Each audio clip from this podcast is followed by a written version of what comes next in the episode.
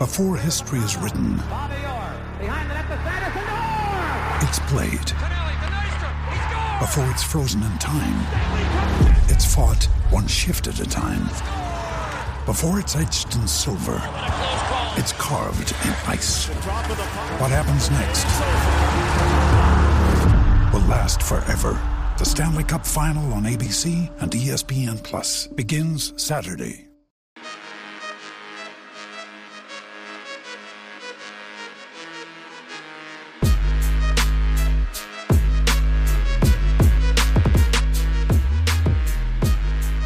Willkommen zu einer neuen Folge von Jeden Tag NBA, dem Podcast für NBA Nerds und solche, die es werden wollen. Es ist wieder soweit. Einmal im Jahr werden hier bei Jeden Tag NBA die Top 30 NBA-Spieler für die kommende Saison gerankt in drei Parts. Das hat schon Tradition im ersten Teil. Die Plätze 21 bis 30. Damit fangen wir hier direkt an. Dazu gibt es natürlich noch die Honorable Mentions, also Spieler, die Stimmen bekommen haben, aber die Top 30 nicht geknackt haben. Im zweiten Teil dann die Plätze 11 bis 20 und im dritten Part dann die Top 10. Wir nehmen alles hintereinander weg auf. Ich bin super gespannt. Es ist wieder ein Konsensus-Ranking, also das ist nicht nur meine Meinung oder die des äh, Gasts, der hier jedes Mal für dieses Format am Start ist, sondern wir haben wieder Stimmen eingesammelt. Insgesamt 19 Stimmen sind es dieses Mal und äh, ich bin auch schon gespannt auf das Ranking, das da gleich rauskommt. Ich hätte es mir theoretisch schon anschauen können, habe ich aber nicht gemacht, um die Spannung noch ein bisschen hoch zu halten. Ich kenne auch das Ranking des äh, Gastexperten hier nicht, der natürlich wieder Nicolas Gorni heißt. Hey Nico, wie geht's dir? Hi Jonathan, mir geht's blendend. Mein absolutes Jahreshighlight, wie jedes Jahr. Das liegt nicht daran, dass mein Leben abseits von jeden Tag NBA sehr traurig ist und ich mich auf sowas immer besonders freuen muss, sondern Was, weil Jahreshighlight. Nicht das Podcast-Highlight, sondern das Jahreshighlight. Nee, nee, mein Jahreshighlight. Sollte ich meiner Partnerin okay. vielleicht nicht erzählen, aber äh, nee, es ist, äh, macht mir immer wahnsinnig Spaß. Ich freue mich wirklich immer extrem auf diesen Pod. Also ich glaube, der und die All-NBA-Pods sind meistens die, die mir mit Abstand am meisten Spaß machen. Und das liegt natürlich daran, dass man super diskutieren kann, dass man sich auch mhm. generell mal wieder so vor Augen führen kann, wer zeichnet denn diese Liga? Denn auch, äh, das ist ja immer so, eine, so, so ein bisschen so ein All-NBA-Ding. Ja. Man überlegt ja immer so, wenn ich in zehn Jahren auf dieses Jahr zurückgucke, welche Spieler waren da besonders relevant in irgendeiner Form. Und das ist bei mir auch bei einem Top 30 Ranking zumindest ein bisschen so. Damit meine ich jetzt nicht die mediale Berichterstattung oder so, sondern natürlich ähm, die Qualität der Spieler. Mhm. Und ja, das macht einfach wahnsinnig Spaß. Ich habe äh, viel, viel Zeit reingesteckt, äh, das natürlich dazu führt, dass meine Liste am Ende die einzig richtige sein wird. Aber da werden wir natürlich im weiteren Verlauf noch drauf zu sprechen kommen. Also ich bin total hyped und freue mich sehr und fühle mich sehr geehrt, wieder dabei sein zu dürfen. Selbstverständlich. Dieses Format gehört, wie gesagt, dir, bist du eines traurigen Tages, falls du eines traurigen Tages mal sagen solltest, nee, sorry Jonathan, ich, ich bin jetzt raus, das ist nicht mal mein Jahreshighlight, ich bin jetzt was anderes gefunden, was mir besser gefällt als jeden Tag NBA Top 30. das wird noch lange dauern. Okay, sehr schön. Dann bin ich beruhigt und äh, die Hörer sicherlich auch, denn es ist äh, nicht nur dein Jahreshighlight und ganz sicher auch eins meiner Jahreshighlights. Ich, ich finde es immer unglaublich schwer, mich da festzulegen. Es gibt viele Podcast-Formate, die ich liebe. Aber das hier, das ist schon was ganz Besonderes. Wir sitzen hier wieder Mitte August zusammen. Das ist immer einer der letzten Aufnahmen, die ich noch vor meinem Jahresurlaub dann aufnehme und fertig mache. Und äh, während ihr das hier hört, bin ich wahrscheinlich schon irgendwo, wo es ein bisschen wärmer ist, wo ein bisschen mehr Sonne scheint und wo es einen Strand gibt. Ich äh, habe mich auch in den letzten Tagen mit nicht so vielen anderen Sachen beschäftigen können und wollen, weil, ja, wie du schon gesagt hast, es ist immer so ein bisschen eine Arbeit für, ja, für die Ewigkeit klingt ein bisschen äh, sehr übertrieben, aber zumindest mal was, wo man im Lauf der Saison nochmal drauf guckt. Wir haben uns ja auch schon in diversen Pots dann immer wieder drauf bezogen. Wir bekommen Fragen, ob man für die Answering Machine so, hey, könnt ihr mal irgendwie ein Update rausgeben, welche Spieler bei euch in der Gunst jetzt äh, gefallen oder gestiegen sind seit dem letzten Top 30 Ranking. Äh, die Leute freuen sich auch immer, wenn ich dann äh, die Links raushaue und machen fleißig mit. Es haben jetzt nicht alle mitgemacht, den ich einen Link geschickt habe, ist aber auch okay. Es ist einfach Ferienzeit, Urlaubszeit, gerade hier in unserer Branche. Der eine oder andere Kollege war sicherlich jetzt im Urlaub oder ich weiß, dass der oder andere jetzt im Urlaub war und sich jetzt da nicht auch noch mit irgendwelchen äh, Player-Rankings den Kopf äh, zerbrechen wollte oder sich damit rumschlagen wollte.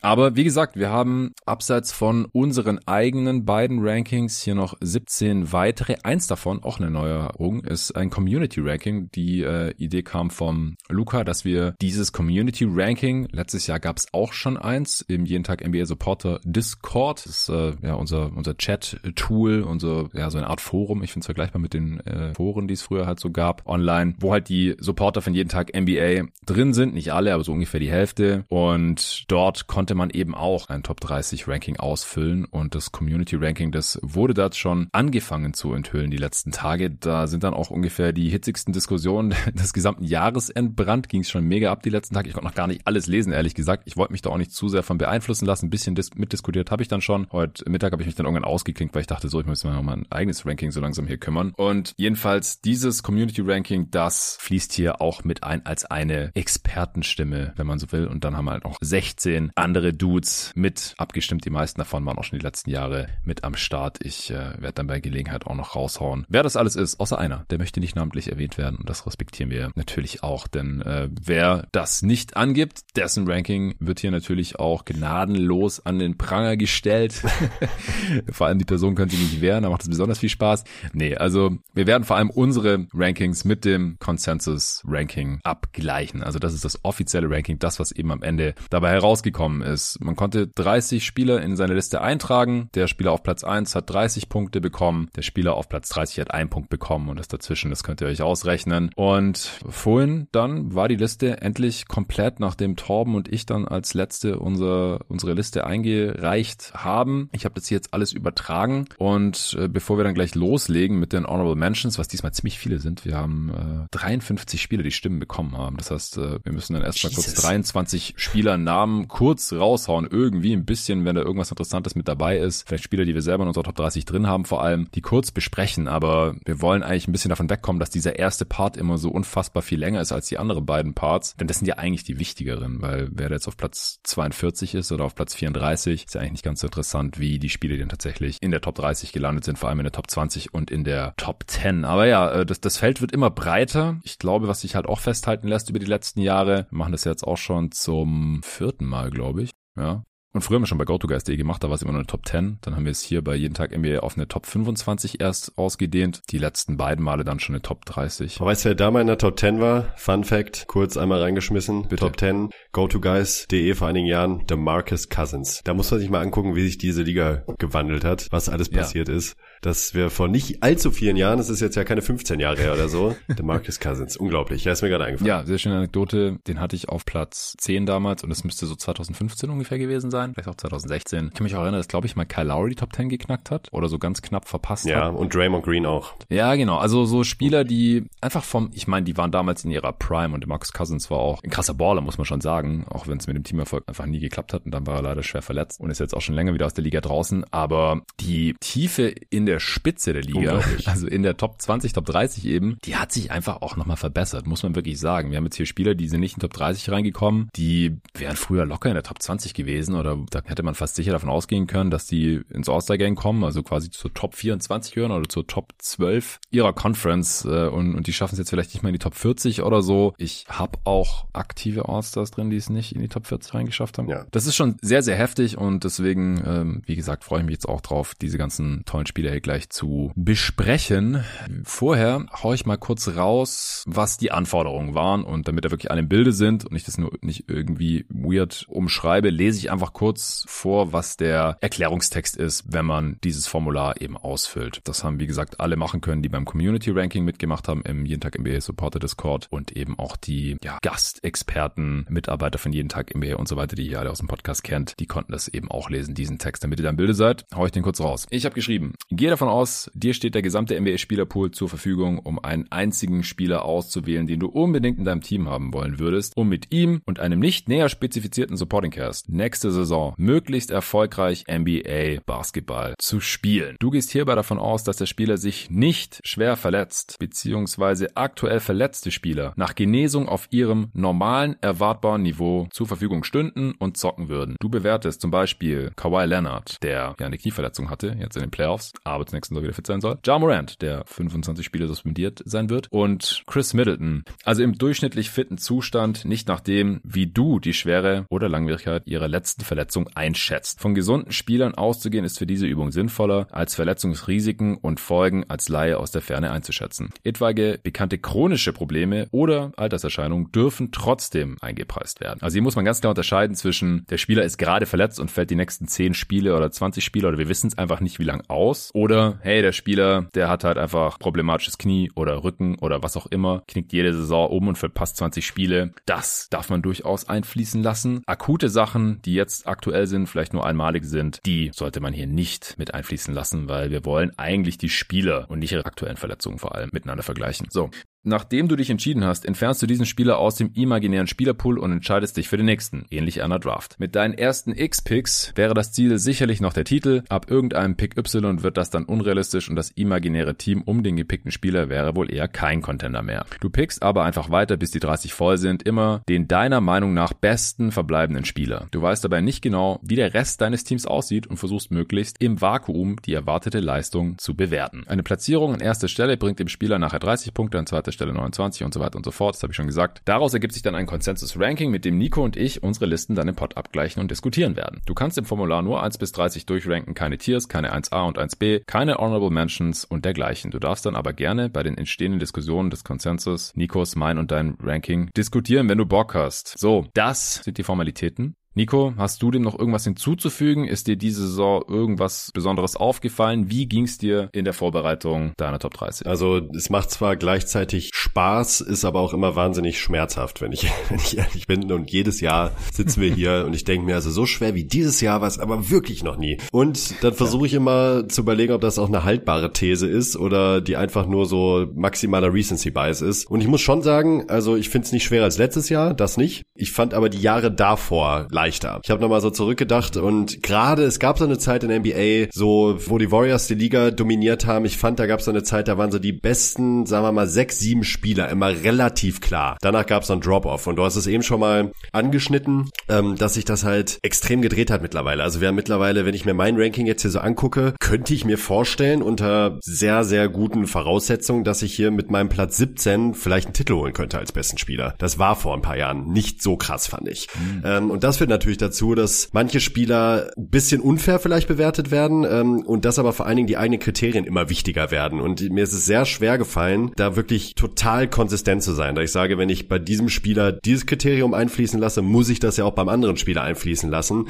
Ich finde aber, dass die Kontexte so unterschiedlich sind, dass es super schwer ist, die Spieler wirklich zu 100% gleich zu bewerten. Dafür gibt es einfach zu viel Kontext, auch wenn wir versuchen, die Spieler im Vakuum zu betrachten. Und da gebe ich mir auch große Mühe, das zu tun. Ja. Long story short, es war super schwer. Ich muss zu den Regeln, glaube ich, nichts mehr hinzufügen. Es ist, glaube ich, schon eine Sache, wie man manche der Teile, die du aufgeführt hast, auslegt und ähm, wie, wie, schwer man die gewichtet, vor allen Dingen, sollte ich eher sagen. Auslegungssache ist es nicht unbedingt, weil das ist schon sehr klar definiert, aber ähm, wie schwer man manche Dinge gewichtet. Und dadurch können halt auch riesige Unterschiede in den Rankings entstehen. Und das ist ja letztlich auch das, was hier die ganze Übung so spaßig macht für uns. Ja, auf jeden Fall. Also, was mir aufgefallen ist, dass, also gerade bei den Diskussionen jetzt im Discord, dass viele sich extrem schwer damit tun, zu abstrahieren. Also wirklich stimmt. im Vakuum. Ja. Man kommt so schnell, wenn man dann anfängt zu argumentieren, in Situationen, wo man sagt, ja, aber wenn der jetzt meine erste Option ist in der Offense, dann bin ich doch aufgeschmissen. Das kann der ja gar nicht. Ja, aber du weißt nicht, ob er deine erste Option ist. Weil du kennst, es ist im Vakuum, du kennst den Rest des Teams nicht. Du musst halt für diese Übung davon ausgehen, dass immer der Spieler, den du gerade gepickt hast, der beste ist, aber weil man halt so ein Ranking baut. Also es würde ja keinen Sinn machen, wenn du sagst, ich nehme den jetzt, obwohl ich den nicht als für den besten Spieler halte im Vakuum, wenn man das halt hinbekommt, irgendwie irgendwie nach irgendwelchen Kriterien zu entscheiden, mhm. das ist jetzt der beste Spieler. Den nehme ich jetzt auf 16 und nicht den anderen. Also wenn man irgendwie hinbekommt, die halt eine Reihenfolge zu bekommen. Aber das heißt ja nicht immer automatisch, dass der Spieler dann auch deine erste offensive Option sein muss, der die meisten Punkte pro Spiel macht oder sowas.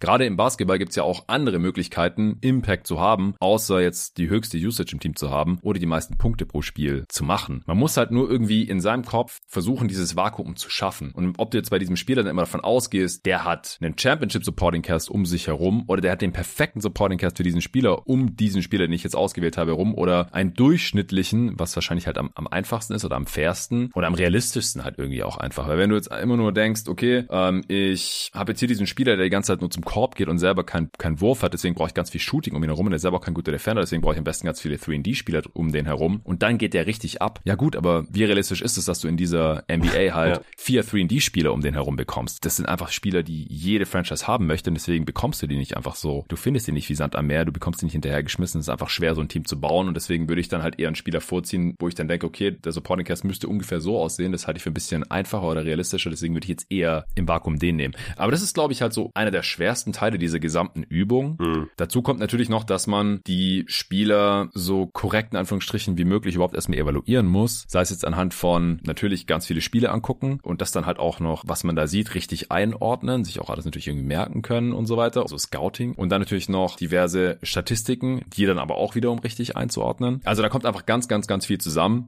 bis man dann irgendwann so ein Ranking hat und da dann auch einigermaßen stringent argumentieren kann, ohne ständig über seine eigenen Argumente zu stolpern. Also das ist mir wieder aufgefallen, als ich so die Argumente im Supporter-Discord verfolgt habe oder als ich mir auch hier so meine eigenen Gedanken gemacht habe. Und da hilft es dann natürlich immer, so funktioniert auch die menschliche Psyche, man versucht immer irgendwie möglichst zu simplifizieren und, und Schubladen zu bauen und da dann halt Spieler reinzustecken. Und in unserem Fall sind es ja dann immer die, die Tiers oder die Levels oder wie man das auch nennen möchte. Und das ist mir dieses Jahr so schwer gefallen. Sinnvolle zu finden. Ja, wo ich ja, dann ja. wirklich mir gegenüber verantworten kann. Wo zieht man die Grenze? Ja. Genau. Den Spieler habe ich jetzt am Ende der Top 10. Das ist so die Range, wo ich den gerne drin hätte. Welche Spieler habe ich da noch? Und den anderen habe ich ganz klar dahinter. Ey, ich hatte am Anfang in meiner Top 20 so gefühlt 17 Tiers oder so, wo ich dann gedacht, das macht keinen Sinn. und den anderen hätte ich lieber nachvollziehen. Ja, ja. im selben Tier wie den hier, weil das ist, sind beide irgendwie so ein bisschen auf dem absteigenden Ast und die waren jetzt immer irgendwie angeschlagen ja. in den Playoffs. Ich weiß nicht genau, was ich von denen nächste Saison noch erwarten soll. Aber wenn fit, dann finde ich den jetzt doch viel besser als den. Und der ist ja aber eigentlich zwei Jahre älter. Und dazwischen habe ich irgend so einen Young Gun, wo ich keine Ahnung habe, was der macht, wenn er meint, ja. die Playoffs erreicht. Ja. Also äh, das, das ist einfach super wild. Also mir kam es auch so vor, als, als wäre das viel wilder als die letzten paar Mal. Also wie gesagt, wir haben es ja schon dreimal jetzt für jeden Tag NBA zusammen gemacht. Das ist am besten miteinander vergleichbar. Und ja, aber das ist ja bei vielen Formaten so, wo man irgendwas ranken muss. Man hat das Gefühl, aktuell in dieser Saison oder für die kommende Saison ist es immer irgendwie am schwersten. Liegt aber wahrscheinlich auch daran, dass man es im Nachhinein ein bisschen verklärt, weil man im Nachhinein macht ja alles immer viel mehr Sinn. Wenn ich mir jetzt mein Ranking von letzter Saison angucke, dann denke ich auch so, ja, das hat irgendwie total viel Sinn gemacht. Und jetzt gucke ich mir mein heutiges an und denke, keine Ahnung, was passieren wird. Ja. Weil im Nachhinein erklärt man sich die Sachen dann halt automatisch auch so, dass es irgendwie passt. Ja. Also lange Rede, kurzer Sinn. Ich fand es auch unfassbar schwer. Ich bin sehr, sehr gespannt. Es würde mich wundern, wenn wir so viele Übereinstimmungen hätten wie sonst. Nee, also ich glaube. Das ist vielleicht der Vorteil. Boah. Ja, ich würde jetzt einfach mal so vom Gefühl her sagen, Platz 10 bis 20 ist bei uns extrem weit auseinander. Also ich glaube nicht, es können dieselben Spieler sein. Also ich glaube jetzt nicht, dass mhm. wir zehn andere Spieler haben. Aber ich glaube, dass wir da mit den einzelnen Platzierungen stellenweise schon weit auseinander liegen können. Ja, ja. Habe ich im Gefühl. Das, das, kann mir auch sehr gut vorstellen. Weil du halt so komische Sachen valuest und äh, ich halt die richtigen. Das, das halt. Na klar. Ja, so ist es natürlich. Nee, wir haben auch, waren davor auch ein bisschen im Austausch. Also wir haben es echt minimiert, aber zum Beispiel hast du gesagt, du hast bei deinem Platz 4 unfassbare Probleme gehabt, ging mir jetzt nicht so. Top 3 kann ich mir vorstellen, ist sehr ähnlich bei uns, aber spätestens ab Platz 6 wird es dann, glaube ich, auch sehr, sehr wild. Da fängt dann halt dieser Mix mhm. aus mhm. der alten Generation an und ich kann ja. mir auch vorstellen, dass es nächstes Jahr schon anders aussieht, dass die Alten dann einfach raus sind. Wo wir einfach sagen, okay, jetzt haben wir echt ein, zwei, drei Mal in Folge gesehen, dass die es in den Playoffs nicht mehr konstant bringen können über zwei, drei, vier Runden oder dass die irgendwann abfallen oder immer verletzt sind und so. Und jetzt haben wir diese jungen Dudes und denen vertraue ich jetzt einfach mehr. An dem Punkt sind wir jetzt aber gerade irgendwie nicht. Es, es gab noch nicht diese nee. Ablösung. Und deswegen ist es bei mir gerade zwischen Platz 4 und, keine Ahnung, 25 so, so Kraut und Rüben halt, wo halt alles durcheinander ist. Die Ü30-Spieler, wo man denkt, ja, man weiß doch, was die können und so, aber wo ich mir einfach nicht so ja, ganz sicher bin, ob wir das mal noch, sehen ne? oder auf welchem Level, genau, wie lang noch, wie oft noch, diese ja. Saison nochmal 2023, 2024, worum es ja geht. Und dann die jungen Spieler, die es halt so teilweise schon mal gezeigt haben, aber halt erst einmal oder noch nie oder nur angedeutet und dann im Play-In ausgeschieden oder was weiß ich. Das ist echt super, super wild. Und ja, ich bin jetzt echt gespannt, was, wie gesagt, beim Consensus-Ranking Ranking rauskam und wie dann im Vergleich unsere beiden Listen aussehen. Gut, dann würde ich sagen, fangen wir an direkt nach der Werbung. Wow. Es ist Sommerzeit und das bedeutet auch, sobald die Summer League vorbei war, gab es keine Nachtschichten mehr hierbei, jeden Tag NBA. Das hat aber nichts daran geändert, dass ich weiterhin Holy Energy sehr, sehr gerne trinke. Gerade wenn ich keine Lust mehr auf Kaffee habe, irgendwann am Nachmittag. Man hat schon ein, zwei, drei Kaffee getrunken an dem Tag und braucht mal wieder irgendwie einen Energieschub da freue ich mich dann immer schon sehr, sehr, mir einen neuen Holy Drink zuzubereiten. Gerade wenn es draußen so sommerlich heiß ist, ist das eine sehr, sehr leckere Erfrischung mit Eiswürfeln. Einfach einen Löffel im Wasser auflösen oder auch einen halben Löffel, wenn man es jetzt nicht so geschmacksintensiv oder süß mag. Das ist wirklich sehr, sehr geil. Und es ist weiterhin krass, jeder, dem ich bisher mal Holy angeboten habe, der mag das. Der feiert das, egal ob im privaten Umfeld, die Jungs, mit denen ich nachts live geschaut habe, im Rahmen von jeden Tag NBA und auch sehr, sehr viele von euch, Hörern und Hörerinnen, das Feedback ist wirklich nach wie vor überwältigend. So viel Positives habe ich sonst noch nie über ein Produkt gehört, über das ich hier im Pod gesprochen habe. Zu Beginn hatte ich nur den einen Code für die 5 Euro Rabatt bei der ersten Bestellung. Da haben sich dann direkt ein paar Wochen später die ersten Leute gemeldet, ja, sie wollten nachbestellen, sie fanden es so geil, sie brauchen mehr und äh, der Code konnte kein zweites Mal verwendet werden. Dafür gibt's ja den anderen Code für die 10% Rabatt, der Code NBA, groß NBA. Damit bekommt ihr jederzeit 10% äh, Rabatt oder auch über meinen Link de.vrholy.com slash NBA. Bei eurer ersten Bestellung bekommt ihr nach wie vor 5 Euro mit dem Code NBA 5. Auch im Supporter Discord wird sich ausgetauscht. Habt ihr diese Sorte schon mal probiert? Wie findet ihr die? Einer hat jetzt geschrieben, Samstag kam seine erste große Bestellung an und er muss sagen, nach wie vor 1A zufrieden. Das ist wirklich sehr, sehr cool alles. Ich feiere Holy vor allem, weil es gesünder ist als die Energy Drinks, die man sonst so kennt. Ohne Zucker, ohne Taurin, ohne künstliche Aromen. Love it, genau mein Ding. Ich finde die Wirkung auch deutlich angenehmer als diese nervöse Zittrigkeit, die man teilweise bei anderen Energy Drinks oder nach zu viel Kaffee irgendwann bekommt. Man ist wenn man Holy getrunken hat, einfach wach, fokussiert und ready für was auch immer gerade zu tun ist. Ich trinke es auch gerne vorm Sport zum Beispiel, weil es mir auch da den Energieboost gibt. Und Holy hat nicht nur die leckeren Energy Drinks in verschiedensten fruchtigen Sorten, sondern auch Eistee. Apple Eistee ist wieder verfügbar, genauso wie ab dem 24. August nach einem Restock einige andere ausverkaufte Sorten wieder zu bestellen sind. Also das Zeug fliegt nur so über die Ladentheke. Ihr merkt, es sind ständig Sorten ausverkauft. Wie gesagt, mit dem Code NBA bekommt ihr 10% auf eure Bestellung jederzeit. Was ich sehr empfehlen kann, wenn ihr euch nicht sicher seid, ob ihr euch direkt auf eine Sorte festlegen sollt, direkt eine ganze Dose bestellen sollt. Es gibt die Probierpacks. Es gibt einmal das Eistee-Probierpack, da habt ihr sieben verschiedene Eistee-Sorten drin, jede zweimal. Und eine Mixed-Version vom Probierpack, da habt ihr sieben Energy-Portionen drin und sieben Eistee-Portionen. Beide jetzt auch wieder mit Apple Eistee. Beide mit dem 5-Euro-Code dann nur 14,99 Euro.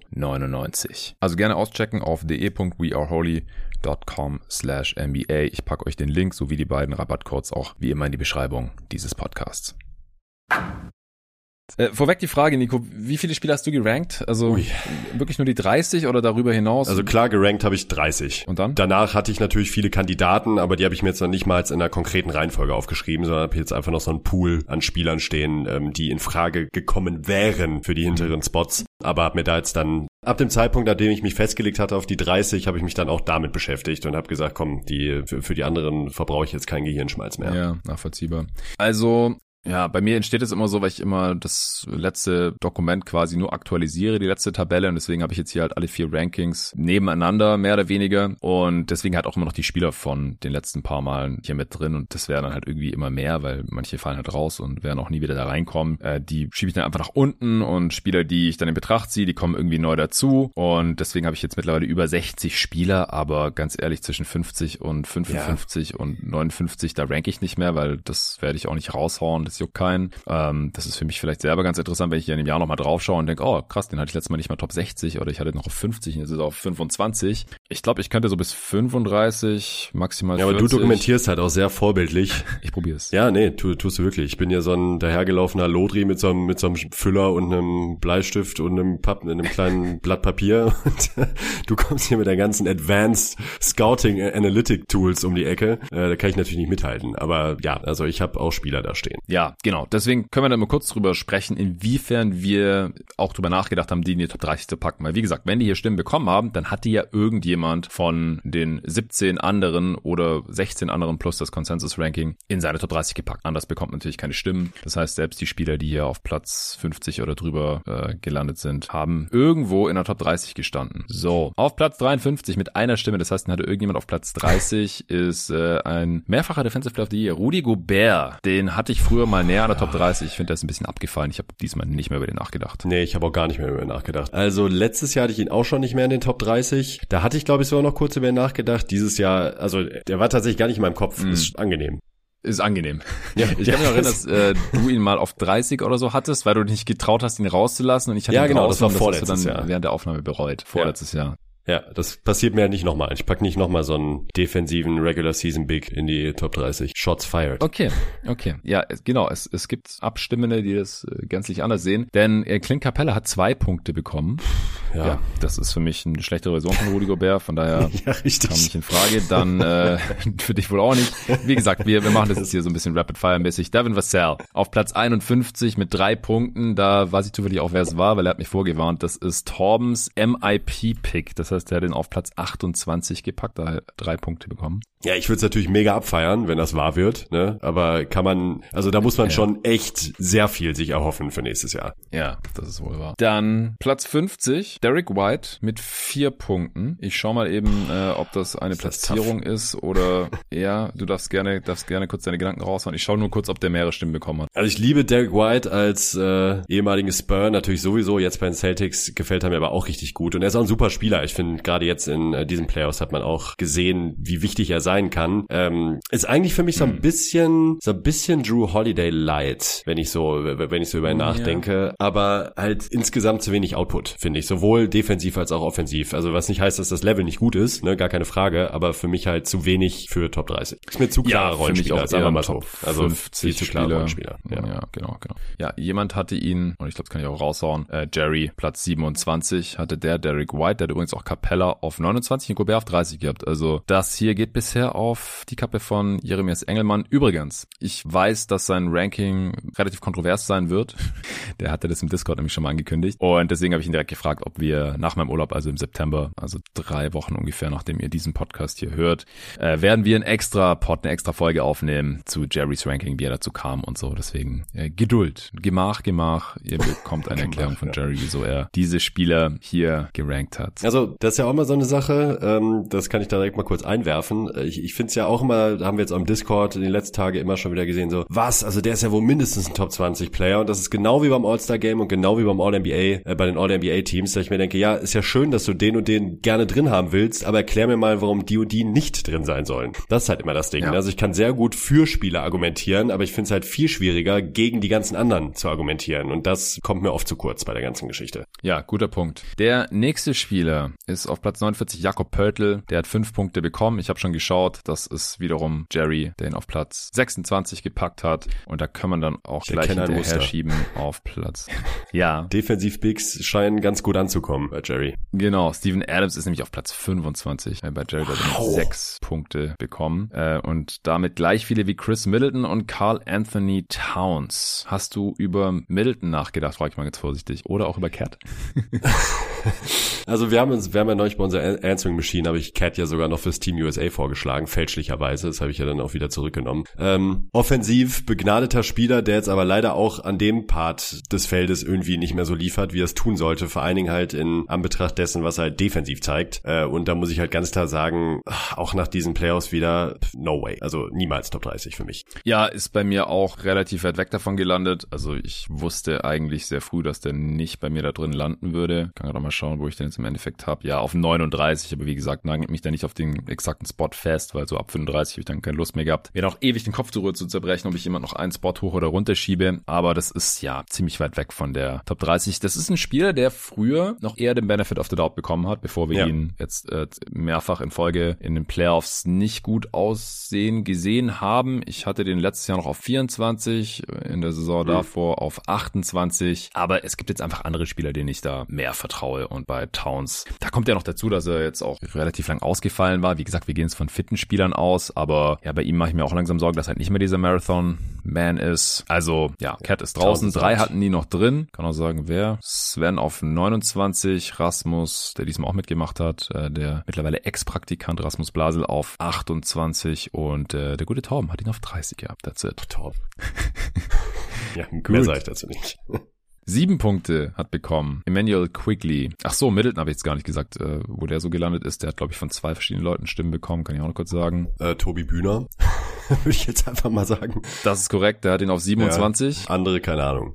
Torben auf 29. Ja, also ganz ehrlich, bei Middleton kann ich sogar irgendwie noch ähm, verstehen, dass man den in Richtung Top 30 schiebt, weil er hat gezeigt, für mich zumindest, dass er das sein kann. Er hat jetzt Probleme, ähm, gesundheitliche Probleme, aber finde ich, hat jetzt ja schon wieder angedeutet, auch in den Playoffs, äh, dass da durchaus was schlummert. Also sagen wir mal so, wenn man jetzt einfach sehr optimistisch ist bei seinem weiteren Verlauf und er vielleicht wieder so in Richtung Championship-Level gehen kann, ähm, 2021, dann sehe ich das schon. Also finde ich jetzt nicht total abwegig. Ich hatte den auch drin die letzten Jahre auf 22, auf 27, der ist mittlerweile bei mir irgendwo in den 40ern gerankt, weil ich fürchte, der ist einfach alt geworden ja. und fürchte auch, dass er chronische Probleme hat ähm, mit dem Knie. Ich fand es frappierend, wie mies der defensiv aussah und was für eine helle ja, Freude Jimmy Butler hatte in der ersten Runde, den zu attackieren. Der ja. den geringsten Respekt hat, den sich immer wieder rangeholt und gesagt so, hey Chris, ich gehe jetzt hier hin und hau den da rein und jetzt gehe ich zum Ring und du kannst nichts machen, du musst mich faulen. Offensiv war es okay, aber ja, ich sehe da mittlerweile ungefähr 40 Spieler, die ich glaube ich lieber hätte. Dann kommen wir jetzt zu Emmanuel Quigley, der sieben Punkte hat. Auch das ist wieder auf Jerrys Ranking zurückzuführen. Nur er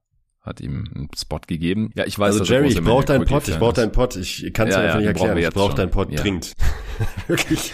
Ja, Weil, das, das wird jetzt noch ein paar Mal vorkommen. Ja, mir fällt einfach gar kein Argument an. Da will ich nichts, gar nichts. Also so, wie gesagt, bei Middleton konnte ich gerade einen Case machen. Bei den beiden Bigs fiel es mir, schon, mir schon sehr schwer. Aber how? Ich werde den Case jetzt nicht machen, weil das äh, kann nur nee, Jerry nee. tun. Genau. Der also, ist halt super effizient in der Regular Season. Genau. Aber halt von der Bank. Ja, eben und in den Playoffs dann nicht mehr. Also ja, ja, naja. Defensiv gut als Guard, aber bezweifle, dass er da den höchsten, größten Impact hat. Und wie gesagt, das mit den defensiven Bigs, das kann ich ja sogar noch irgendwie sehen. Aber ja, Quickly, ich bin gespannt auf Jerrys Argumentation. Wir kommen zu Platz 45, da ist Laurie Markkanen mit acht Votes insgesamt. Der hat es bei mir relativ hm. knapp nicht reingeschafft. Ja. Aber ich würde ganz gerne mal noch sehen, was da so in den Playoffs passiert. Also der hat jetzt eine richtig geile, effiziente Breakout-Season als Scorer bei den Jazz, die auch eine geile Team Offense haben. Defensiv funktioniert das auch irgendwie ein bisschen besser, als man befürchten konnte. War bei den Cavs mhm. auch schon so, so neben zwei anderen Bigs, aber ich glaube, in den Playoffs würde es dann auch nicht mehr fliegen. Und ja, Playmaking ist halt auch nicht so wirklich am Start für jemanden, der dann wahrscheinlich sehr viel Aufmerksamkeit der gegnerischen Defense genießen wird. Wie sieht's ja. bei dir aus mit Lauri? Finde ich auch okay im Dunstkreis, ähm, hab ihn aber aus ähnlichen Gründen dann nicht mit reingenommen. Weil mir haben einfach, also hier kann ich ganz klar so sagen, da haben mir einfach noch genug andere Spieler besser gefallen. Ja, das krasse ist, dass alle Votes oder alle Punkte für Lauri Markinen von einem Ranking kommen, nämlich Sven Scherer, der hat ihn auf 23. Wow. Sonst hat niemand in seiner Top 30. Wow, das hätte ich jetzt auch nicht gedacht, weil ich habe schon über ihn nachgedacht. Ja, krass. aber drei, also dass keiner reinkommt, äh, dass ihn keiner drin hat, finde ich krass. Aber 23 finde ich auch krass. Also ich finde beides krass. Ja, ist beides krass. ist beides krass. Ja. War eine Option auf jeden Fall. Ja, genau. Das ist übrigens ein Dreier Gleichstand hier, 45 bis 43. Die haben alle acht Punkte bekommen. Lamello Ball und Desmond mhm. Bain ebenfalls acht Punkte, genauso wie Laurie Markinen.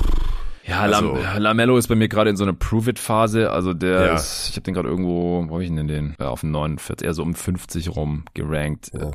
Hat ein super hohes offensives Ceiling, ne? Also ja. er könnte halt eine Top-Offense anführen, theoretisch. So, ne? Aber das hat er halt bisher einfach noch nicht konstant irgendwie zeigen können. Deshalb muss man da schon sehr, sehr, sehr viel hoffen. Ja, ich hatte letztes Jahr relativ nah dran auf 33, sehe ich gerade. Also mhm. da war schon eher ein Snap. Aber jetzt, der geht immer weniger zum Ring. Ich habe es neulich mit, mit Lukas schon angesprochen beim, beim Eastern Conference Power Ranking, was mir da Sorgen macht. Und dann ist sein Playmaking auch nicht mehr so viel wert. Er chuckt viele Dreier, die gehen ganz okay rein. Aber da will ich jetzt erstmal noch was sehen. Och, ich hoffe halt auch, dass es jetzt jetzt nichts Wiederkehrendes ist mit seinem Knöchel. Ja, nee, also über den habe ich da nicht wirklich nachgedacht. Ich kann mal kurz schauen, wo die Votes herkommen, wo die Punkte herkommen. Ja, auch hier. Eine Person hat ihn auf 23 gehabt. Es ist Tobi Bühner. Wow. wow. Okay. Ja, ich glaube, Tobi ist auch Fan von seinem offensiven Ceiling, ne? So denke ich ja. mir. Aber Tobi Bühner hat bestimmt auch Trey Young wieder sehr weit oben. Von daher wundern. Shots fired. Auf jeden Fall den über Lamelo Ball.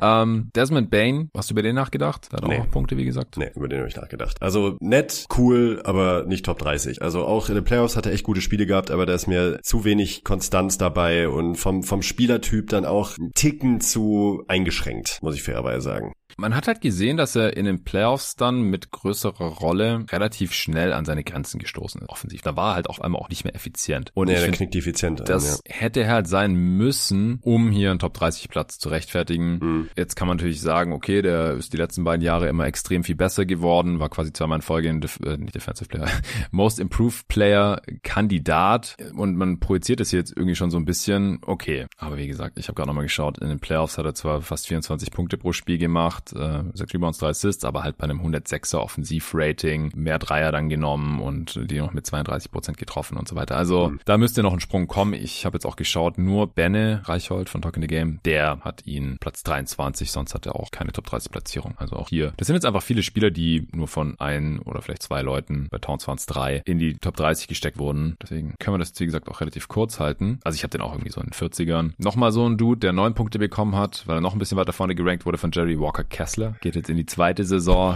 Ich weiß auch hier, Jerry ist sehr, sehr angetan. Ja, vor allem, weil ja, so du halt andere Spieler, die mehr machen, die dir mehr geben können, glaube ich, dann halt viel nicht reinnehmen kannst in der Top 30. Ja. Das ist halt genau das Ding. Also klar, der ist super effizient, ist so ein bisschen, man sagt ja immer Rudi Gobert light, ne? aber wir waren uns gerade beide einig, dass Rudi Gobert gar keine Chance hatte auf die Top 30 und das ist für mich dann halt folgerichtig. Selbst in seiner Prime. Nur so um 30 herum, ich denk mir, ja. Der schränkt dich halt so krass ein, also dass die, die Regeln am Anfang vorgegeben und ich denk mir, ähm, nee, er muss ja nicht zwingend meine erste Option sein, ne? man muss ja ein bisschen abstrahieren, aber er ist halt in der Regel dann wahrscheinlich mein bester Spieler, wenn ich die, wenn ich ihn halt picke an dieser Stelle, äh, der beste Spieler meines Teams. Und ich gehe jetzt mal von einem generischen 0815 Roster um ihn aus und sorry, aber ist jetzt auch nicht so, als würde er mir dann wahrscheinlich garantiert eine Top 15 Defense sichern oder so. Also ist alles da. Ich finde ihn als Spieler auch äh, auch klasse, hat eine super Saison gespielt, aber niemals im Leben Top 30. Sorry, das muss ich ganz klar sagen. Niemals. Nee, der, der garantiert es dir nicht, weil das haben wir letztes Jahr schon gesehen. Der hatte ja, ja auch schon relativ viele Minuten gesehen und die Jazz ja. defensiv nicht ganz so toll. Natürlich mit ihm noch besser als ohne. Aber ja, ich bin auch sehr gespannt. Auf jeden Fall lässt sich aber ein roter Faden erkennen bei Jerry. Die, die defensiv starken Bigs, das ist vorhin schon gesagt. Es bestätigt sich hier wieder. Dann kommt auf Platz 41 mit 11 Punkten wieder ein defensiv starker Spieler, Draymond Green. Mhm. Der ist bei mir mal wieder nicht in der Top 30, aber nee.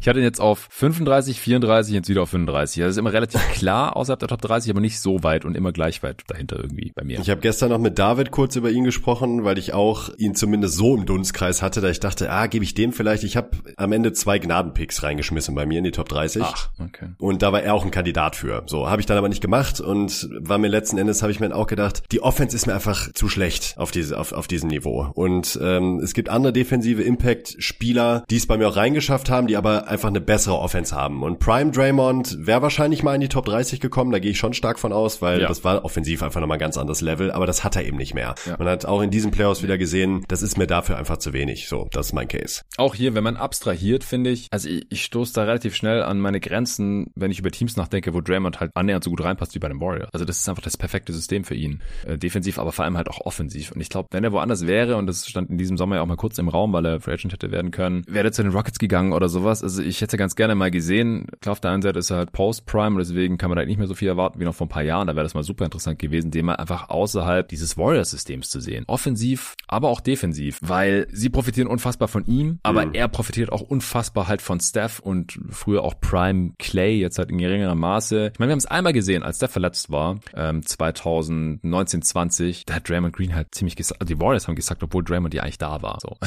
Also es ist, er wird dann offensiv gleich relativ viel nutzloser und defensiv ist er, ist er auch nicht mehr in seiner absoluten Primes immer noch ein Top-Defender, deswegen habe ich ihn ja auch hier. Aber du brauchst halt schon offensiv einen sehr spezifischen Cast um ihn herum, dass das ja. irgendwie einigermaßen ja, ja. tragbar ist, was er da so macht, beziehungsweise auch nicht macht. Ich meine, du machst neun Punkte pro Spiel und das äh, halt, viele davon sind halt auch, weil zwei Leute auf Steph sind und er dann einen freien Layup hat oder so. Ja, übrigens, ja, Jerry hat ihn auf 20, ihr konntet es euch schon denken. Oh Mann, ey. Ja, also, ey ich bin riesiger Defense-Fan, riesiger. Ich habe auch Spieler hier drin, wo andere wahrscheinlich sagen würden, wow, also den vor dem, nur weil er so gute Defense spielt, ich bin ein riesen Defense-Fan, aber das ist mir einfach zu krass. Also da müsste ja die Kembe Mutombo ein Top 3 All-Time-Spieler sein. So, und das ist, ne, mir leid. Das ist mir too much. Auf Platz 40 wir nähern uns schon in Top 30 mit 12 Punkten. Fred Van Vliet. Und wenn ich es gerade richtig gesehen habe, ist das auch, genau, das ist auch Jerry auf Platz 19, sonst hatte niemand in seiner Top 30. Ich habe über ihn nachgedacht, wie die letzten Jahre auch. Ich hatte die letzten Jahre auch, letztes Jahr vor allem auf 31. Da hat er so ein bisschen, hm. ja, Breakout-Season gehabt, wenn man so will. Und davor hatte ich mal in den 40ern gerankt und jetzt wieder auf 36. Äh, weit weg von Platz 19 und sonst hat ihn auch keiner in seiner Top 30. War für mich auch kein ernsthafter Kandidat. Also auf Platz, ja, das, das dachte ich. ich wollte es nur erwähnt haben haben. Drew Holiday auf 39 mit 13 Punkten. Hey, hey, hey. Ja, ja, alles gut, alles gut. Nee, das, das, das ist auf Drew bezogen natürlich. Was ist mit Drew? Ja. Ja. Hey, hey, hey, nicht Top 30, Drew Holiday. Natürlich kommt er in die Top 30. Ja, ich sehe gerade, ein gewisser Nicolas Gorni hat ihn auf 28. Wow. Ja, das stimmt. Hat ihn, hat ihn noch, hat ihn noch jemand drin? Bestimmt, oder? ja, noch zwei andere. Und zwar, Okay. wir sind da über dir. Ah, David. Ihr habt euch doch abgesprochen. und dann jemand, äh, dessen Ranking hier nicht im Pod explizit erwähnt werden soll, Okay. hat ihn auf 23. Ja. 23, wow, okay. Ähm, ich muss eigentlich jedes Jahr denselben Case machen, aber ich kann ihn gerne nochmal machen. Ähm, auch, auch wenn ich mich versuche, ein bisschen kürzer zu fassen. Für alle, die es interessiert, ein bisschen ausführlicher wollen, äh, letztes Jahr ungefähr zur selben Zeit haben wir auch einen Pod aufgenommen, da habe ich deutlich mehr zu Drew Holiday erzählt. Also, Drew Holiday hat für mich das gewisse Etwas, das nicht so ganz in Statistiken zu, zu greifen ist. Wir kommen später im Pod nochmal auf einen Spieler, deutlich höher gerankt, bei dem das auch so ein bisschen so ist, finde ich. Ähm, Bei Drew ist es aber eben so, dass er halt trotz seiner abnehmenden Effizienz in den Playoffs, was gar keine Frage ist, also ich würde niemals behaupten, dass er eine Nummer eins ist. Ich würde wahrscheinlich auch noch nicht mal behaupten, dass er eine sehr verlässliche Nummer zwei sein kann bei einem, bei einem Contender. Nee. Er gibt die, er gibt einem Team aber vorne, und das klingt absurd, weil er halt eben nicht sehr effizient ist, gerade in den Playoffs, gibt er einfach viel. Er hat, er, er hat eine super Rim Pressure, er ist ein guter Playmaker und sein großer Trumpf ist halt die Defense. Ich finde seine Defense nach wie vor so unfassbar gut auf diesem Level, auch auf dieser Position, wo man ja sagt, okay, vielleicht wäre ein Big da nochmal, hätte ein Big mehr Impact, aber Drew schafft Ja. es so viele Plays zu machen auf, auf der Seite des Feldes. Und man merkt einfach, und das kommt auch nicht von ungefähr, dass die Teams, in dem Fall die Bucks, mit ihm auf dem Feld halt auch immer besser performen. Und das ist für mich halt, ähm, ja, be beschreibt nochmal mehr, dass er diesen Value eben mitbringt, der halt über den normalen Boxscore hinausgeht. Und äh, ja, das ist jetzt die Kurzversion, ich habe es letztes Jahr nochmal ein bisschen mehr ausgeführt, aber das bleibt mein Case für Drew. Deshalb hat es immer noch knapp, reingeschafft zumindest. Ja, ich hatte ihn letzte Jahre ja auch immer drin. Ich äh, habe auch gestern im Discord noch angeteasert, dass er bei mir wieder drin ist, aber ich, ich muss den jetzt doch auch rausschieben. Ich habe mir Oh. das heute alles noch mal ein bisschen genauer angeschaut und mein Ranking finalisiert. Er ist bei mir auf 34 gelandet Ja, okay. und damit auch im ersten Tier, wo ich halt kein Top 30 Case mehr wirklich habe. Davor habe ich ein großes Tier mit sechs Spielern, wovon es aber nur die Hälfte halt in die Top 30 geschafft hat. Das heißt, die anderen Okay. drei, da hätte ich es halt noch sehen können. Da ist halt auch Laurie Markkinen zum Beispiel drin. Und Drew Holiday ist dann halt jetzt bei mir leider klar draußen. Ich hatte ihn schon auf 23 vor zwei Jahren, auf 29 letztes Jahr noch knapp drin. Er wird halt auch älter und ja, also in den Playoffs, es häuft sich mir einfach zu sehr jetzt mittlerweile. Also man konnte die letzten Jahre halt immer noch irgendwie Entschuldigungen finden, dass er dann halt auf einmal doch die zweite Option war und dass ihm das nicht so richtig legt, weil letztes Jahr Middleton verletzt war und dann im Jahr davor war Janis ja eine Zeit lang draußen. Aber mir gefällt Dieses auch Jahr einfach auch. die Wurfauswahl nicht. Ja, dieses Jahr dann auch für, für ein Spiel und dann war er Ja. ja, halt Das ist nicht sein Ding. 100%. Das, das ist nicht sein Ding. Genau, aber Offense wir ist nicht sein Ding. Gute Toll. Offense ist nicht sein Ding, sollte ich eher sagen. Ja, aber wir, wir wählen hier ja die Spieler für Regular Ja, Season ja, klar. und Ja, ja, Playoffs, wenn es ein Regular Season Ranking wäre. Ich meine, ich habe ihn auch in meinem All-NBA-Team drin gehabt dieses Mal und habe da auch einen Case gemacht, weil, Ja, wir hatten beide drin, glaube ich, dieses Jahr. Ja, ich meine auch, genau. Ja. Um auch die Defense halt zu, zu honorieren. Aber man muss auch sagen, dieses Jahr in den Playoffs, in der ersten Runde, auch er konnte halt Jimmy Butler überhaupt nicht kontrollieren. Also, wie gesagt, die, der hat auch immer schön Chris Middleton und andere Opfer range, rangeholt, aber halt auch Drew Holiday. Aber gerade auch Oh offensiv. Also, Playoffs, ja, das war übel. Aber Tobi hat im Supporter-Discord geschrieben und das, das las sich wie eine Übertreibung, aber es stimmt halt irgendwie auch, dass Joe Holidays True Shooting in den Playoffs nicht besser ist als das von Killian Hayes in, in seiner bisherigen Karriere. Und da habe ich mal geguckt, der hat halt die letzten drei Jahre True Shooting von 49 Prozent, 46 Prozent und 48 Prozent rausgehauen. Selbst im Championship-Jahr waren es 48 Prozent. Es ist so schlecht. Und über die Karriere sind es 50 Prozent True Shooting bei Joe Holiday. Das heißt nicht, dass jetzt die letzten drei Jahre besonders schlecht waren, sondern davor war es auch nicht viel besser. 14, 15. Und trotzdem noch positiver auch Bei Impact. 46 Unglaublich. Prozent. Ja klar, das ist halt die Defense, das ist das Playmaking. Er ist natürlich ein Plus-Spieler. Ich habe ihn ja auch 34, ja. Ja, Aber es ist mir dann doch leider zu ineffizient, gerade wenn es halt in die Postseason geht. Ähm, jetzt war es, was war es, ein 108er Offensivrating, letzte Saison 97er in den Playoffs. In der Regular Season ist es ja okay jetzt. 118er, 117er. War auch zum ersten Mal wieder All-Star seit 2012, 13 bei den Sixers damals. Also er ist schon noch gut, er ist Late Prime, aber den haben jetzt halt hier ein paar andere Spiele überholt, die offensiv ja ein bisschen besser sind oder von denen ich zumindest in der kommenden Saison mir da ein bisschen mehr erwarte. Und man muss halt auch ein bisschen, ja, altersbedingten Verfall einpreisen. Bei Drew Holiday ist jetzt halt schon in der Age 33 Season, genauso wie Draymond. Ja, könnte schon sein, dass es das letzte Jahr ist für die Top 30 für Drew. Ich bin froh, dass ich ihn nochmal reinnehmen ja. konnte. Mich wundert da aber auch, dass der nicht bei Jerry dann hoch angesehen ist, weil wahrscheinlich nicht effizient genug, aber ähm, so hoch wie mhm. er Defense bewertet, hätte ich damit gerechnet. Aber okay. Ja, also, wir wollen jetzt ja nicht die ganze Zeit nur über, über Jerry's Ranking quatschen. es gibt ja auch noch andere, aber da äh, hätte ich jetzt zum Beispiel Alex Caruso vielleicht noch erwartet. Also wenn du halt so mm, krasse ja. Impact Perimeter Defender ja. da schon drin hast, wie Holiday, dann mir ist eigentlich auch Caruso. Aber ja, es, es sind halt irgendwie die Bigs.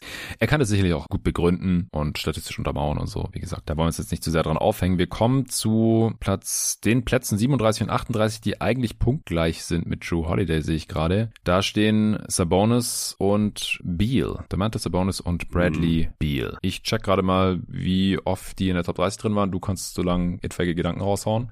Also Sabonis war gar kein Kandidat für mich tatsächlich. Also er spielt mhm. wirklich gute Regular Seasons, gerade auch letztes Jahr fand ich richtig stark. Äh, offensiv natürlich eben, aber defensiv, ja, Golden State war ein undankbares Matchup, aber das war halt gar nichts. Und es ist halt auch nicht so, das muss man mal fairerweise sagen, als wäre es nur dieses Jahr gar nichts gewesen. Also Sabonis Playoff-Karriere ist halt, man muss schon sagen, eigentlich ein Trauerspiel. Und das kommt da nicht von ungefähr, weil sein offensives Skillset nicht ganz so übertragbar ist in die Postseason, mhm. wie es in der Regular Season ähm, einbringen kann. Und defensiv ist halt sowieso ein Problem. Und ja, das führt dann eben dazu, dass er dann ein Big ist, der sehr, sehr, sehr Matchup-abhängig ist und für mich dann letztlich dadurch kein Kandidat war. Ja, für mich auch nicht. Also ich habe den auch irgendwo in den 40ern gerankt und der war auch auf jeden Fall das äh, Subjekt heißer Diskussion gestern im Discord, weil ja, es, es gab halt Leute, die da behauptet haben, dass Sabonis besser als Bam Adebayo ist in, bei diesem no Gedankenexperiment und das sehe ich halt überhaupt nicht. Ich finde, die sind offensiv nicht so weit auseinander. Die haben sogar ähnliche Probleme, vor allem halt der nicht vorhandene Dreier, was halt in, in Playoffs dann irgendwann zum Problem wird. Vor allem, wenn du halt nicht so der explosive Finisher bist und dann wenigstens äh, vertikale Spacing liefert, was Bam halt tut und damit halt viel mehr Rim Pressure hat als auch Sabonis, der auch ein guter Finisher am Ring ist, aber halt ist einfach ein anderes Level ein bisschen.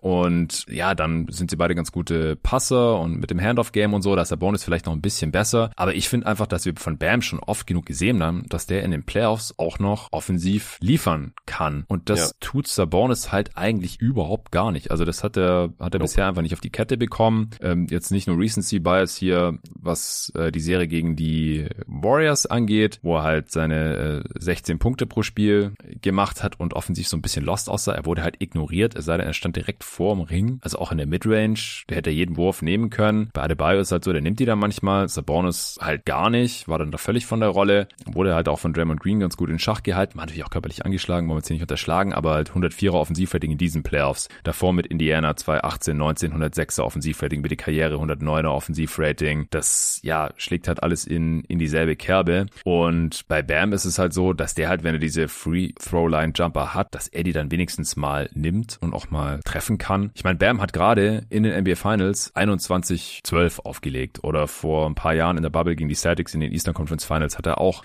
knapp 22 Punkte pro Spiel gemacht, der Topscorer von den Miami Heat, die damit in die Finals eingezogen sind. Also das, das will ich von Sabonis mal sehen, dass der überhaupt mehrere Playoff-Runden so spielbar bleibt, weil über die Defense haben wir jetzt noch gar nicht gesprochen und dann mal Topscorer ist in den Conference Finals oder über 20 Punkte pro Spiel macht in den, in den NBA Finals. So, das, das sehe ich bei Sabonis halt einfach überhaupt nicht. Und in der Regular Season ist er jetzt auch keine Playoff-Garantie. Also ich glaube, dass Fox, über den wir später noch sprechen, auch höher gerankt ist im Consensus-Ranking, dass der der beste Spieler der Kings war. Und das ist jetzt halt das ja. offensiv perfekte System für Sabonis. Und in vielen anderen Systemen, da würde der nicht so funktionieren. Und wie gesagt, defensiv ist ja gar keine Frage. Bam ist viermal All-Defensive und Sabonis ist defensiv ein riesiges Problem, einer der schlechtesten Rim Protector der Liga. Und du kannst ihn halt nicht neben einem traditionellen Rim Protecting Big stellen, weil dann ist die Offense direkt wieder ein Problem. Das war ja selbst mit Miles Turner nicht so geil, obwohl der ja ein Stretch Rim Protector ist. Also ja, das, das sehe ich halt überhaupt nicht, dass man Sabonis und Bam irgendwie nah beieinander sieht äh, oder sogar Sabonis über Bam Adebayo. Und Sabonis hat drei verschiedene Stimmen bekommen. Einer hat ihn auf Platz 24, Rasmus. Hey, du hast doch gerade gesehen, wie deine Warriors den auseinandergenommen haben, aber okay. Und auf 27 hat ihn äh, der Sven Scherer und auf 29 der Pat Foster von Kicks. Den kennt ihr vielleicht aus der Hornets Preview. Ja, also drei verschiedene Dudes haben ihn drin. Wie gesagt, finde ich jetzt nicht super tragisch. Äh, und er ist jetzt ja auch dadurch im Consensus-Ranking auf einem Platz gelandet, den ich ertretbar finde. Also ich, ich hatte ihn ja auch im All-NBA-Team, also Regular Season, letzte Regular Season, das, das wäre eine andere Geschichte, eine andere Fragestellung als das, was wir hier eben machen. Weil, wie gesagt, in den Playoffs, du kannst vielleicht mal eine Runde gewinnen, wenn du das richtige Matchup hast. Das würde ich nicht ausschließen. Vielleicht sogar mal zwei oder so, aber dein Ceiling ist halt viel härter als jetzt mit einem Bam Adebayo, der wie gesagt offensiv nicht so viel anders ist oder so besser als der Born ist, aber die Defense hat den. Gut, Bradley Beal. War für mich auch nicht so, also ja, entfernter Dunstkreis, ja, aber ich würde sagen, er war letztes Jahr nicht der beste Wizard wahrscheinlich. Mhm, und ja. äh, das, das hat ihn für mich schon so ein bisschen weiter nach hinten geschoben und er macht halt nicht so richtig toll.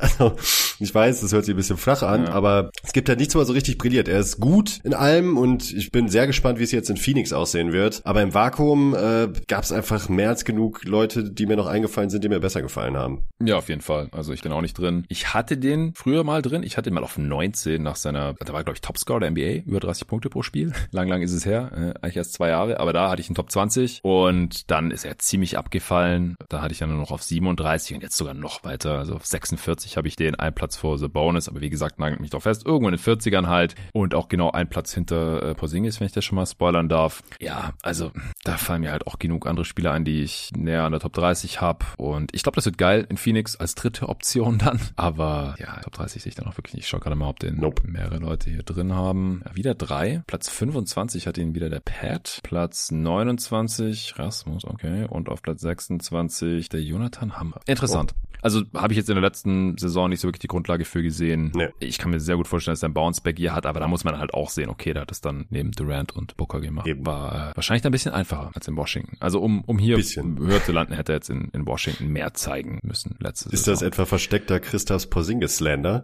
Ähm, nee. Ich habe gesagt, ich bin über Bradley Beal. ja, ich weiß.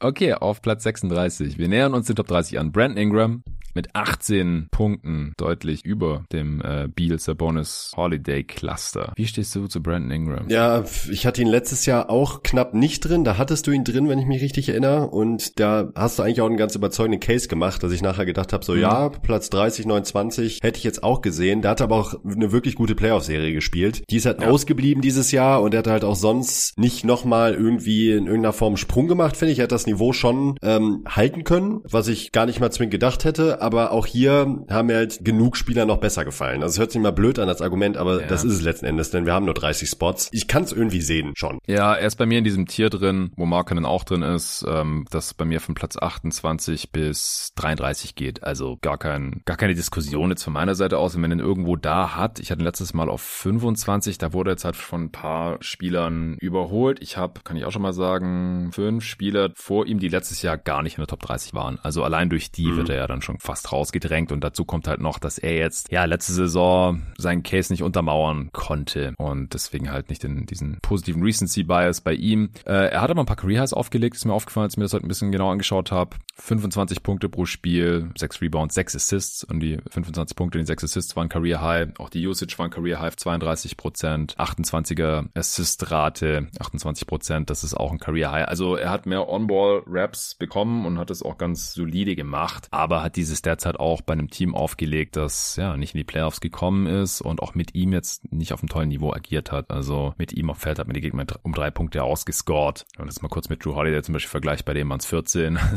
äh, andere Aufgabenstellung auf jeden Fall. Ja, ich kann ihn drin sehen und drei haben das auch getan. Äh, auf Platz 23 hat ihn der Pat, Platz 25 der Len Werle, oh. äh, Kollege vom Good Next Mac und äh, Sidelines Pod und vom Parkplatz und auf 27 hat ihn der Luca Elfering, Clippers-Experte, kennt man auch aus dem Pod. Zwei Punkte mehr hat bekommen auf Platz 35, Ex-MVP und aktuell wow. in den Schlagzeilen, James Harden. Mm, ja. Können wir vielleicht ganz kurz abhandeln? hat äh, heute, wenn ihr den Pod hört, das ist schon eine Woche her oder so, Daryl Morey oder gestern war das, glaube ich, in, in China vor Publikum bei so einem Promo-Event der Lüge bezichtigt. Und hat sogar mehrfach wiederholt gesagt, ich werde nicht mehr für die Organisation spielen, in, für die Daryl Morey arbeitet, denn der ist ein Lügner. Unglaublich. Auf gut Deutsch, ich habe keinen Bock mehr auf die Sixers. Ja, was hältst du davon? Daryl Morey is a liar.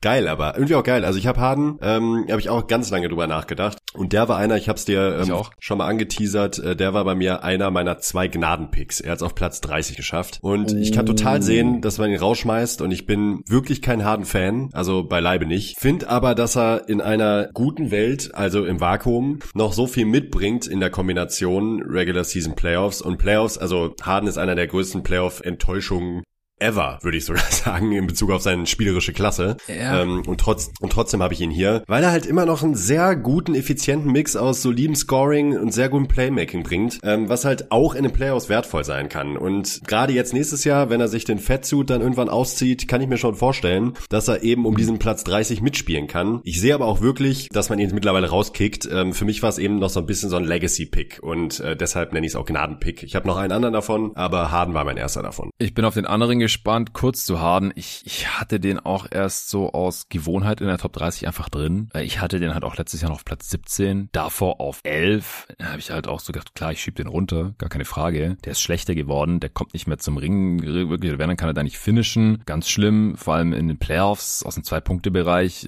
40 äh, Prozent getroffen. Das ist, das ist ein Stepback fast die bessere Alternative. Dreier mit 37 Prozent und drei Gegenpunkt mehr. Newsflash. Also das ist mit der Ausnahme der beiden krassen Ausreißer nach oben gegen die Celtics Defense, die irgendwie Quatsch gemacht hat, war das halt auch schon streckenweise echt ein Trauerspiel von James Harden jetzt zuletzt. Aber ich habe den dann immer weiter runtergeschoben und runtergeschoben. Da habe ich mir das nochmal ein bisschen genauer angeschaut. Und er ist jetzt halt in diesem Tier gelandet, wo ich ganz vorne halt Drew Holiday drin habe und Draymond Green und dann Van Vliet und Rudy Gobert, auch Towns, Andrew Wiggins, Chris Middleton und so weiter. Also irgendwo in, in den 30ern bis frühen 40ern ist das dann Spieler, wo ich halt weiß, was die können und die waren auch mal besser. Also alle irgendwie so Late Prime, Post Prime oder sonstige eklatante Lücken im Spiel, vor allem wenn sie wahrscheinlich der beste Spieler deines Teams sein sollen, die ich halt nicht in die Top 30 reingeschoben habe, aus verschiedenen Gründen. Bei denen, die wir schon besprochen haben, wisst ihr es schon. Zu anderen kommen wir vielleicht noch, wobei, das dürfte jetzt der letzte gewesen sein. Ja, James Harden, ich bin einfach irgendwie ein bisschen raus, leider. Also es ist für mich kein Top 30 Spieler mehr. Age 34 Season, er hat stark abgebaut. Irgendwie macht er in Regular Season immer noch über 20 Punkte und 11 Assists. Im Schnitt war auch Assist Leader. Also für die Regular Season mache ich mir da keine Sorgen. Er ist, da kann er immer noch der Motor von einer effizienten Offense sein. Er hat auch Career High in Offensive Rating aufgestellt, by the way.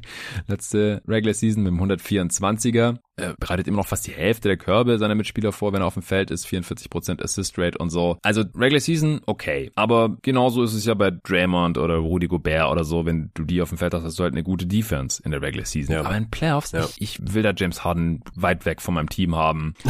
Also wow, das, aber fair, fair, total fair, total fair. Ja, das, das war einfach viel mehr Schatten als Licht. Ich sag ja, ja. eine der größten Playoff-Enttäuschungen aller Zeiten, finde ich. Ja, und, und die Defense checken es halt auch so langsam. Die checken halt, ey, selbst wenn der jetzt hier in die Zone kommt, solange da ein Spieler noch ist, wir müssen da nicht zu dritt auf den drauf kollabieren. Wenn da ein Spieler ist, der sein Layup, weil ein Dank wird da auch nicht mehr kommen mittlerweile, noch halbwegs contestet, dann, dann trifft er den halt auch nicht mehr. Und er hat da kaum Counters. Klar, der geht jetzt mal zum Midranger hoch, aber die trifft er dann auch nicht konstant genug oder den Floater. So, es ist einfach Feierabend. Der, der 37 Punkte pro Spiel Spieler haben, das, das ist einfach schon lange her mittlerweile. Und wenn ich dann noch sehe, wie er jetzt gerade aussieht, ja, Fettsuit, ja, das ist halt so ein bisschen der Witz, aber das ist schon sein echter Körper. Also der, der macht da ja auch ja. einiges für. Der ist ja nur am Feiern und Burger essen und was man da nicht so alles mitbekommt. Der ist halt gerade wahrscheinlich auch einfach nicht motiviert. Jetzt habe ich heute gelesen, ja, der ist top motiviert und es würde ihn, also der Agent hat, hat verlauten lassen, es würde ihn nicht verwundern, wenn James Harden der MVP-Saison hinlegt. Ich denke so, bitte was? Wow.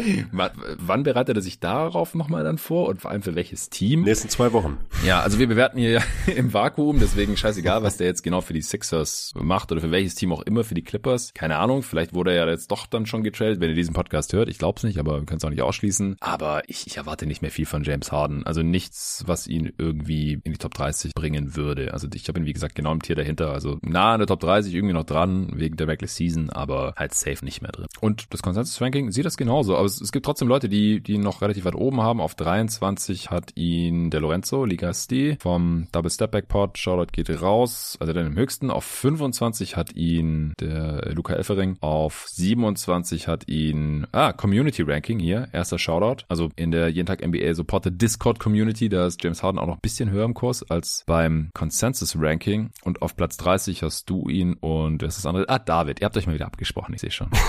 David, ha? Okay. Ja, gut, das ist, vielleicht sind noch die, die Wunden von den, von den zwei 40-Punkte-Explosionen von, von Harden in den Playoffs gegen die Celtics. Ich denke auch. Ja, 42 in äh, Spiel 4 gegen die Celtics und 45 in Spiel 1 waren das. Ja, das war geil. War auch schön anzuschauen, aber das war halt sowas von die absolute Ausnahme. Er hat dann auch wieder seine neun Punkte im Closeout Game 7 gemacht gegen die Celtics, acht Punkte in Spiel 2 gegen die Nets und dazwischen halt, ja, 12 Punkte, 13 Ouch. Punkte, 16 Punkte bei teilweise echt mieser Effizienz. Gut, das ist genug zu James Harden. Wir arbeiten uns langsam nach vorne und es dauert jetzt natürlich auch schon wieder viel länger hier unsere, unsere Shoutouts für die Honorable Mentions.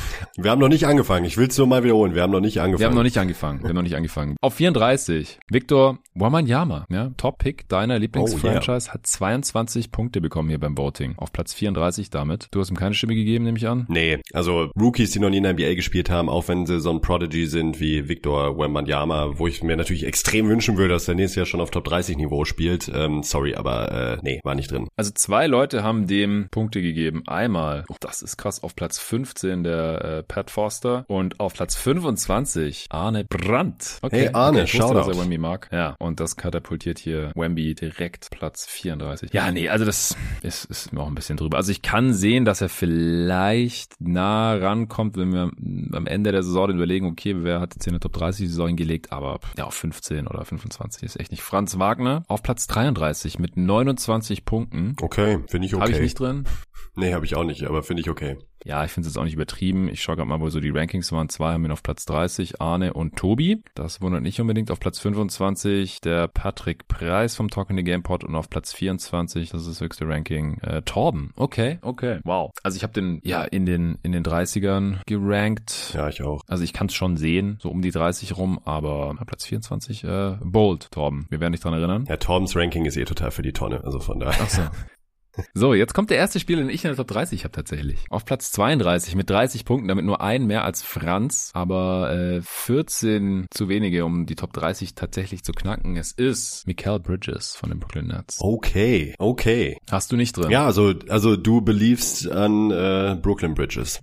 Ich dachte, also ich ich habe da lang drüber nachgedacht. Ich muss erstmal sagen, wo ich den hab. Auf 28. Wie gesagt, er ist jetzt an die Spitze dieses Tiers, was von 28 bis 33 geht da ist er jetzt vorne drin. Also ich könnte auch damit leben, wenn er jetzt irgendwie, oder ich kann damit leben, dass er auf 32 gelandet ist. Das ist genau in dieser Range, habe ich ihn. Ich finde halt, selbst wenn er jetzt nicht diesen Output halten kann, den wir gesehen haben von ihm ähm, mhm. in diesen 27 Spielen in der Regular Season für die Nets, dann wird er halt immer noch Value haben um diesen Dreh hier herum. Der muss jetzt nicht unbedingt äh, effiziente 26 Punkte pro Spiel auflegen oder sowas. Ja, dann wäre auch höher.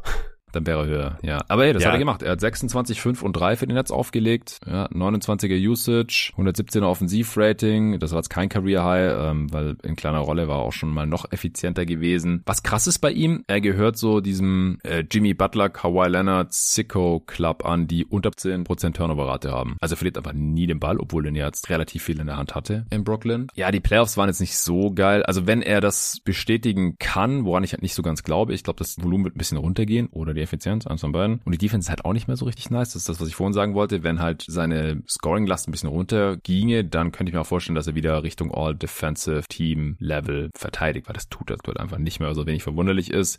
Oder wenn er in den Playoffs das halt halbwegs hätte bestätigen können, was er nicht konnte. Also Playoffs waren jetzt nicht so das Gelbe vom Ei, ziemlich ineffizient. 104er Offensivrating, wo der Dreier noch mit über 40 Prozent gefallen ist. Er macht auch jedes Mal, also auch in Phoenix war das schon so, in der Regular Season mehr Punkte normiert als dann in den Playoffs. Das äh, ist auch ein Trend, der mir nicht so ganz gefällt. Auf der anderen Seite ist er halt auch nie verletzt, hat 83 Spiele gemacht letzte Regular Season wegen des Trades. Ja. Hat jetzt schon zweimal in Folge die Liga in Minuten angeführt. Also einfach ein Iron Man. Es gibt aber Leute, die ihn durchaus noch höher haben und das, das sehe ich halt nicht so ganz. Also auf Platz 21 hat ihn der Sven zum Beispiel. Das, äh, ja, ich würde es mir wünschen, weil Sven und ich haben den ähm, als Front Office der äh, Phoenix Suns in unserer jeden Tag ME Dynasty League in unserem Team. Äh, vielleicht kommt daher auch der Optimismus, aber ich, ich glaube nicht ganz, dass er das halten kann kann. Oder da, da müsste halt noch mal ein Schritt kommen eigentlich. Also, dass der Richtung Platz 20 geht, sehe ich nicht so ganz. Dann der nächste hat ihn auf 26, äh, Patrick, und dann haben ihn einige auf 27, 28, 29 und noch drei Leute auf 30. Also bei ihm verteilt sich das jetzt schon. Und ja, einige haben ihn in der Top 30 drin. Im Community Ranking ist er allerdings nicht in der Top 30 gelandet, sich gerade interessant. Ja, wie stehst du zu ihm?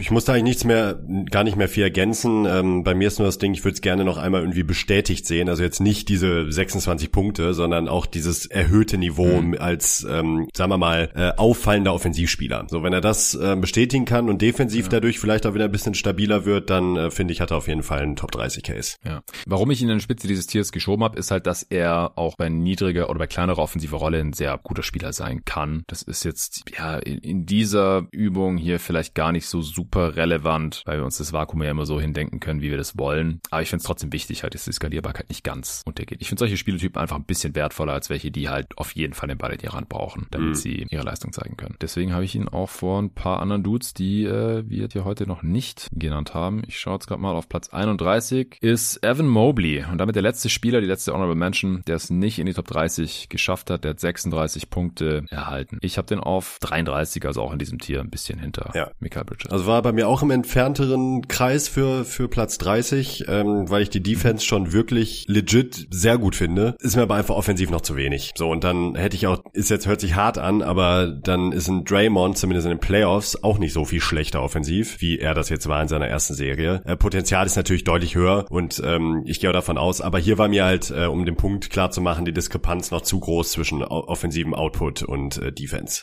Ja, die Playoffs waren nichts. Das, das war echt mies offensiv. Offensivrating von 94. Also da hat er echt massive Probleme gehabt gegen die Inside Defense der Knicks. Aber er kommt jetzt halt in die Age 22 Season. Ich glaube, da wird noch ein Schritt nach vorne kommen in der Offense. Ich habe den jetzt schon so moderat eingepreist. Damit die Top 30 knacken, müsste der Schritt relativ groß sein, weil defensiv gehört er schon zu Creme de la Creme. Da wird er auch noch mal besser werden. Das glaube ich wirklich. Also einer der besten Defensivspieler der Liga. Ich kann mir vorstellen, dass er Richtung Defensive Player of the Year auch gehen könnte, dass er da im Gespräch ist. All Defensive Team, der ganze Spaß. Aber um dann wirklich halt fest in der Top 30 sich zu verankern, da, da müsste offensiv noch passieren. Die Range ist bei ihm relativ groß. Also niemand hat ihn in der Top 20, aber in den 20ern, da kommt er relativ häufig vor, zwischen Platz 21, wiederum bei Jerry, aber es gibt dann auch jemand, der noch 22 hat. Wer ist denn das? Äh, Patrick Preis, stimmt, da hat er im Discord schon drauf hingewiesen. Bis Platz 29 ist hier eigentlich einiges äh, vertreten, somit dann auch seine Platzierung auf Platz 31 mit 36 Punkten. So, und jetzt haben wir es geschafft. Wir sind in der Top 30 angekommen, Nico. Jetzt schon. Wuhu!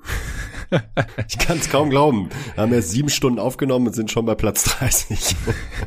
äh, ja, der, dieser Part wird wahrscheinlich wieder doppelt so lang wie die anderen. Aber hey, so ist es nun mal. Ist auch okay. Ist okay. Macht Spaß. Wir haben Spaß, ja. Ich denke, die Hörer auch. Platz 30. Ein alter Freund von uns. Kyrie Irving mit 44 Punkten. Ah, ja, also Kyrie Irving existiert für mich einfach gar nicht mehr in meinem Gehirn, muss ich ehrlich sagen. Also wenn ich diese uh, Liste gar nicht mehr nachgedacht? das ist jetzt gar nicht, nicht eine Sekunde. Wow, okay. Nicht eine Sekunde. Der Typ ist einfach raus bei mir. Der ist einfach raus. Und der hat bisher auch nichts Gegenteiliges bewiesen, dass ich das irgendwie ändern sollte. Dabei spreche ich gar nicht über seine spielerische Klasse, die er mhm. immer wieder aufblitzen lässt. Ähm, der Typ ist einfach raus bei mir für so ein Ranking, weil also noch weniger mich drauf verlassen kann ich mir auf keinen Spieler in der ganzen Liga, würde ich sagen. Viele Spieler haben große Verletzungsprobleme und wenig, äh, wenig Zuversicht, dass sie einem irgendwie abbringen können aufgrund ihrer Historie. Aber Kyrie Irving ist äh, nee, also no way, no chance. Ja, also bei mir ist er auch weit weg von der Top 30, selbst wenn wir davon ausgehen, dass er fit ist, ja. Ich muss bei ihm halt irgendwie einpreisen, dass er unzuverlässig ist, muss man so auszudrücken. Und dann auch spielerisch, also. Da ist auch mehr Mythos mittlerweile dabei ja. als wirklich Output, ne? Also vor genau. allen Dingen, was hat er denn wirklich Tolles gezeigt seit Cleveland? Seit 2016. das hört sich krass an. Ja. 2016, ja. Das ist sieben Jahre, Dann hört man ja. immer wieder noch so Sachen, ja, aber der hat ja auch mal in zwei Spielen in Playoffs gut verteidigt. Ja, come on. Also ich habe auch mal vor fünf Jahren gut Basketball gespielt. Die Zeiten sind vorbei. ja, er ist jetzt halt auch über 30, ja, also es wird wahrscheinlich nicht mehr aufwärts gehen. Ähm, der Vertrag ist überraschend okay, nicht übertrieben teuer geworden jetzt bei den Mavs und so. Das äh, könnte okay sein, den kann er schon noch wert sein. Ich fand jetzt aber das, was wir da zuerst bei ihm gesehen haben, in den relativ wenigen Spielen mit Doncic auch nicht so absolut überragend, hat er noch nicht mehr für die Playoffs gereicht. Also ich kann verstehen, wieso ihn manche dann doch noch irgendwie drin haben, aber spätestens in den Playoffs würde ich mich halt auch echt nicht mehr auf ihn verlassen, weil wie gesagt, da haben wir auch schon lange keine wirklich gute Serie mehr von ihm gesehen. Vor allem halt auch nicht als besten Spieler. also wenn er halt mal geglänzt hat, war es halt mit LeBron. Und wenn er der beste Spieler war oder als er fit war, auch mal hier mit KD und, und Harden 2021. Aber wie gesagt, die Zeiten sind schon lange vorbei und ja. ich habe halt meine Zweifel, ob er das nochmal so abrufen können würde. Und auch in, in Boston, als er dann mal wirklich der beste Spieler seines Teams war, das war auch relativ peinlich dann mit der Abgang. Sehr. Ja, ich habe jetzt gerade mal geschaut, auch er hat seine Fans auf jeden Fall, die ihn in den 20ern gerankt haben. Drei Leute haben ihn auf 21 und es verteilt sich dann so, so kommen diese 21. Ja, soll ich, soll ich jetzt hier an Pranger stellen oder? Ja. Ja, Luca Elfering, Rasmus Blasel haben ihn beide auf 21 und auch der Lorenzo Legresti. Das sind die Carrier. 21. Also ich finde, ich gucke Kyrie ja auch echt gerne zu. Ne? Also ich finde, äh, macht ja, einfach Bock, ihm mal Basketball spielen zuzugucken. Wer nicht, genau, das denke ich auch. Wenn man Basketball mag, mag man das Spiel von Kyrie Irving, würde ich jetzt mal behaupten. Aber also jetzt mal wirklich fernab von diesem ganzen Humbug, den er so in die Welt rausposaunt zwischendurch. Der, der Typ hat einfach seit Ewigkeiten nicht mehr richtig performt verlässlich. Seit Ewigkeiten. Du hast mhm. gerade die, die Playoff-Serie angesprochen. Ähm, ja, die waren neben KD und neben James Harden und selbst da war, war er nicht konstant gut. Und die letzte gute Serie war vor sieben Jahren. Und seitdem spielt der Typ auch einfach nicht. Also wenn du den als besten Spieler in einem Team hast, dann ja, viel Erfolg, kann ich nur sagen. Good luck. Good luck. Und wie gesagt, ich ja. verstehe, ich habe auch manche Spieler, die verletzungsanfällig sind in meiner Top 30, wo man sagen könnte, ja, äh, der spielt hat ja auch schon seit Ewigkeiten nicht mehr durchgespielt. Aber Kyrie Irving, da ist immer irgendwas. Immer. Das ist seit fünf Jahren so. Immer irgendwas. Ja, also ich Sorry, kurzer Rant, aber Kyrie Irving ja. Richtung Top 20, no way. Ja. Nee, ich denke auch, man muss es bei ihm irgendwie einpreisen, auch wenn er jetzt keine chronischen physischen Beschwerden hat. Äh, er fehlt halt einfach ständig. Ist halt einfach so, leider. Okay, dann kommen wir zu Platz 29. Da steht äh, Darius Garland, drei Punkte mehr bekommen als Kyrie Irving. Ja, gut. ja, der ist bei mir auf Platz 26. Ja, bei mir auch. Super. Guter Pick, Jonathan. Guter Pick. Auch 26? Auch 26, ja. Ah, wow. Okay. Oder erzähl ich hier Mist? Nee, doch, genau 26, ja. Nice. Ja, letztes Jahr hatte ich den noch knapp außerhalb auf 32, aber er hat sich auch nochmal weiter verbessert. Er geht jetzt in die Age 24 Season. 22 äh, Punkte im Schnitt äh, gemacht, 8 Assists, 30er Usage gefahren. Er war dabei ziemlich effizient, 118 Offensivrating, äh, Career High 59% True Shooting, auch Career High. Team mit ihm auf dem Feld auch gut performt bis in die Playoffs. Also hier ist es halt so, ich fand ihn in den Playoffs ein bisschen enttäuschend, auch eher mit massiven Problemen gegen die Knicks Defense. Mhm. Allerdings war es jetzt nicht katastrophal und es ist halt nee. halt fünf Spiele Sample und es waren seine ersten Playoffs. Also dem gebe ich das halt erstmal noch einen Benefit of the Doubt. Also wenn ich es halt durch die Karriere so durchziehe, dass es dann jedes Mal so aussieht, okay. Aber bei Garland und seinem Skillset mache ich mir da jetzt nicht die größten Sorgen, ehrlich gesagt. Nee, also er ist halt auch klein und ich glaube, ähm, gerade diese Art Spielertyp braucht auch ein bisschen länger, um sich so an den Postseason-Basketball zu gewöhnen. Mhm. Und ich bin mir ziemlich sicher, also er ist spielintelligent genug dafür und hat genug Kontrolle auch über, über Spielfeld, dass er, glaube ich, Wege finden wird, auch in, den, auch in der Postseason ein sehr positiver Impact-Spieler zu sein. Und in der Regular Season ist halt einfach jetzt schon klasse. Also äh, effizient, weiß genau, welche Abschlüsse er nehmen soll, welche nicht. Hat ein super viel for the game. Ja, es hört sich immer irgendwie ähm, irgendwie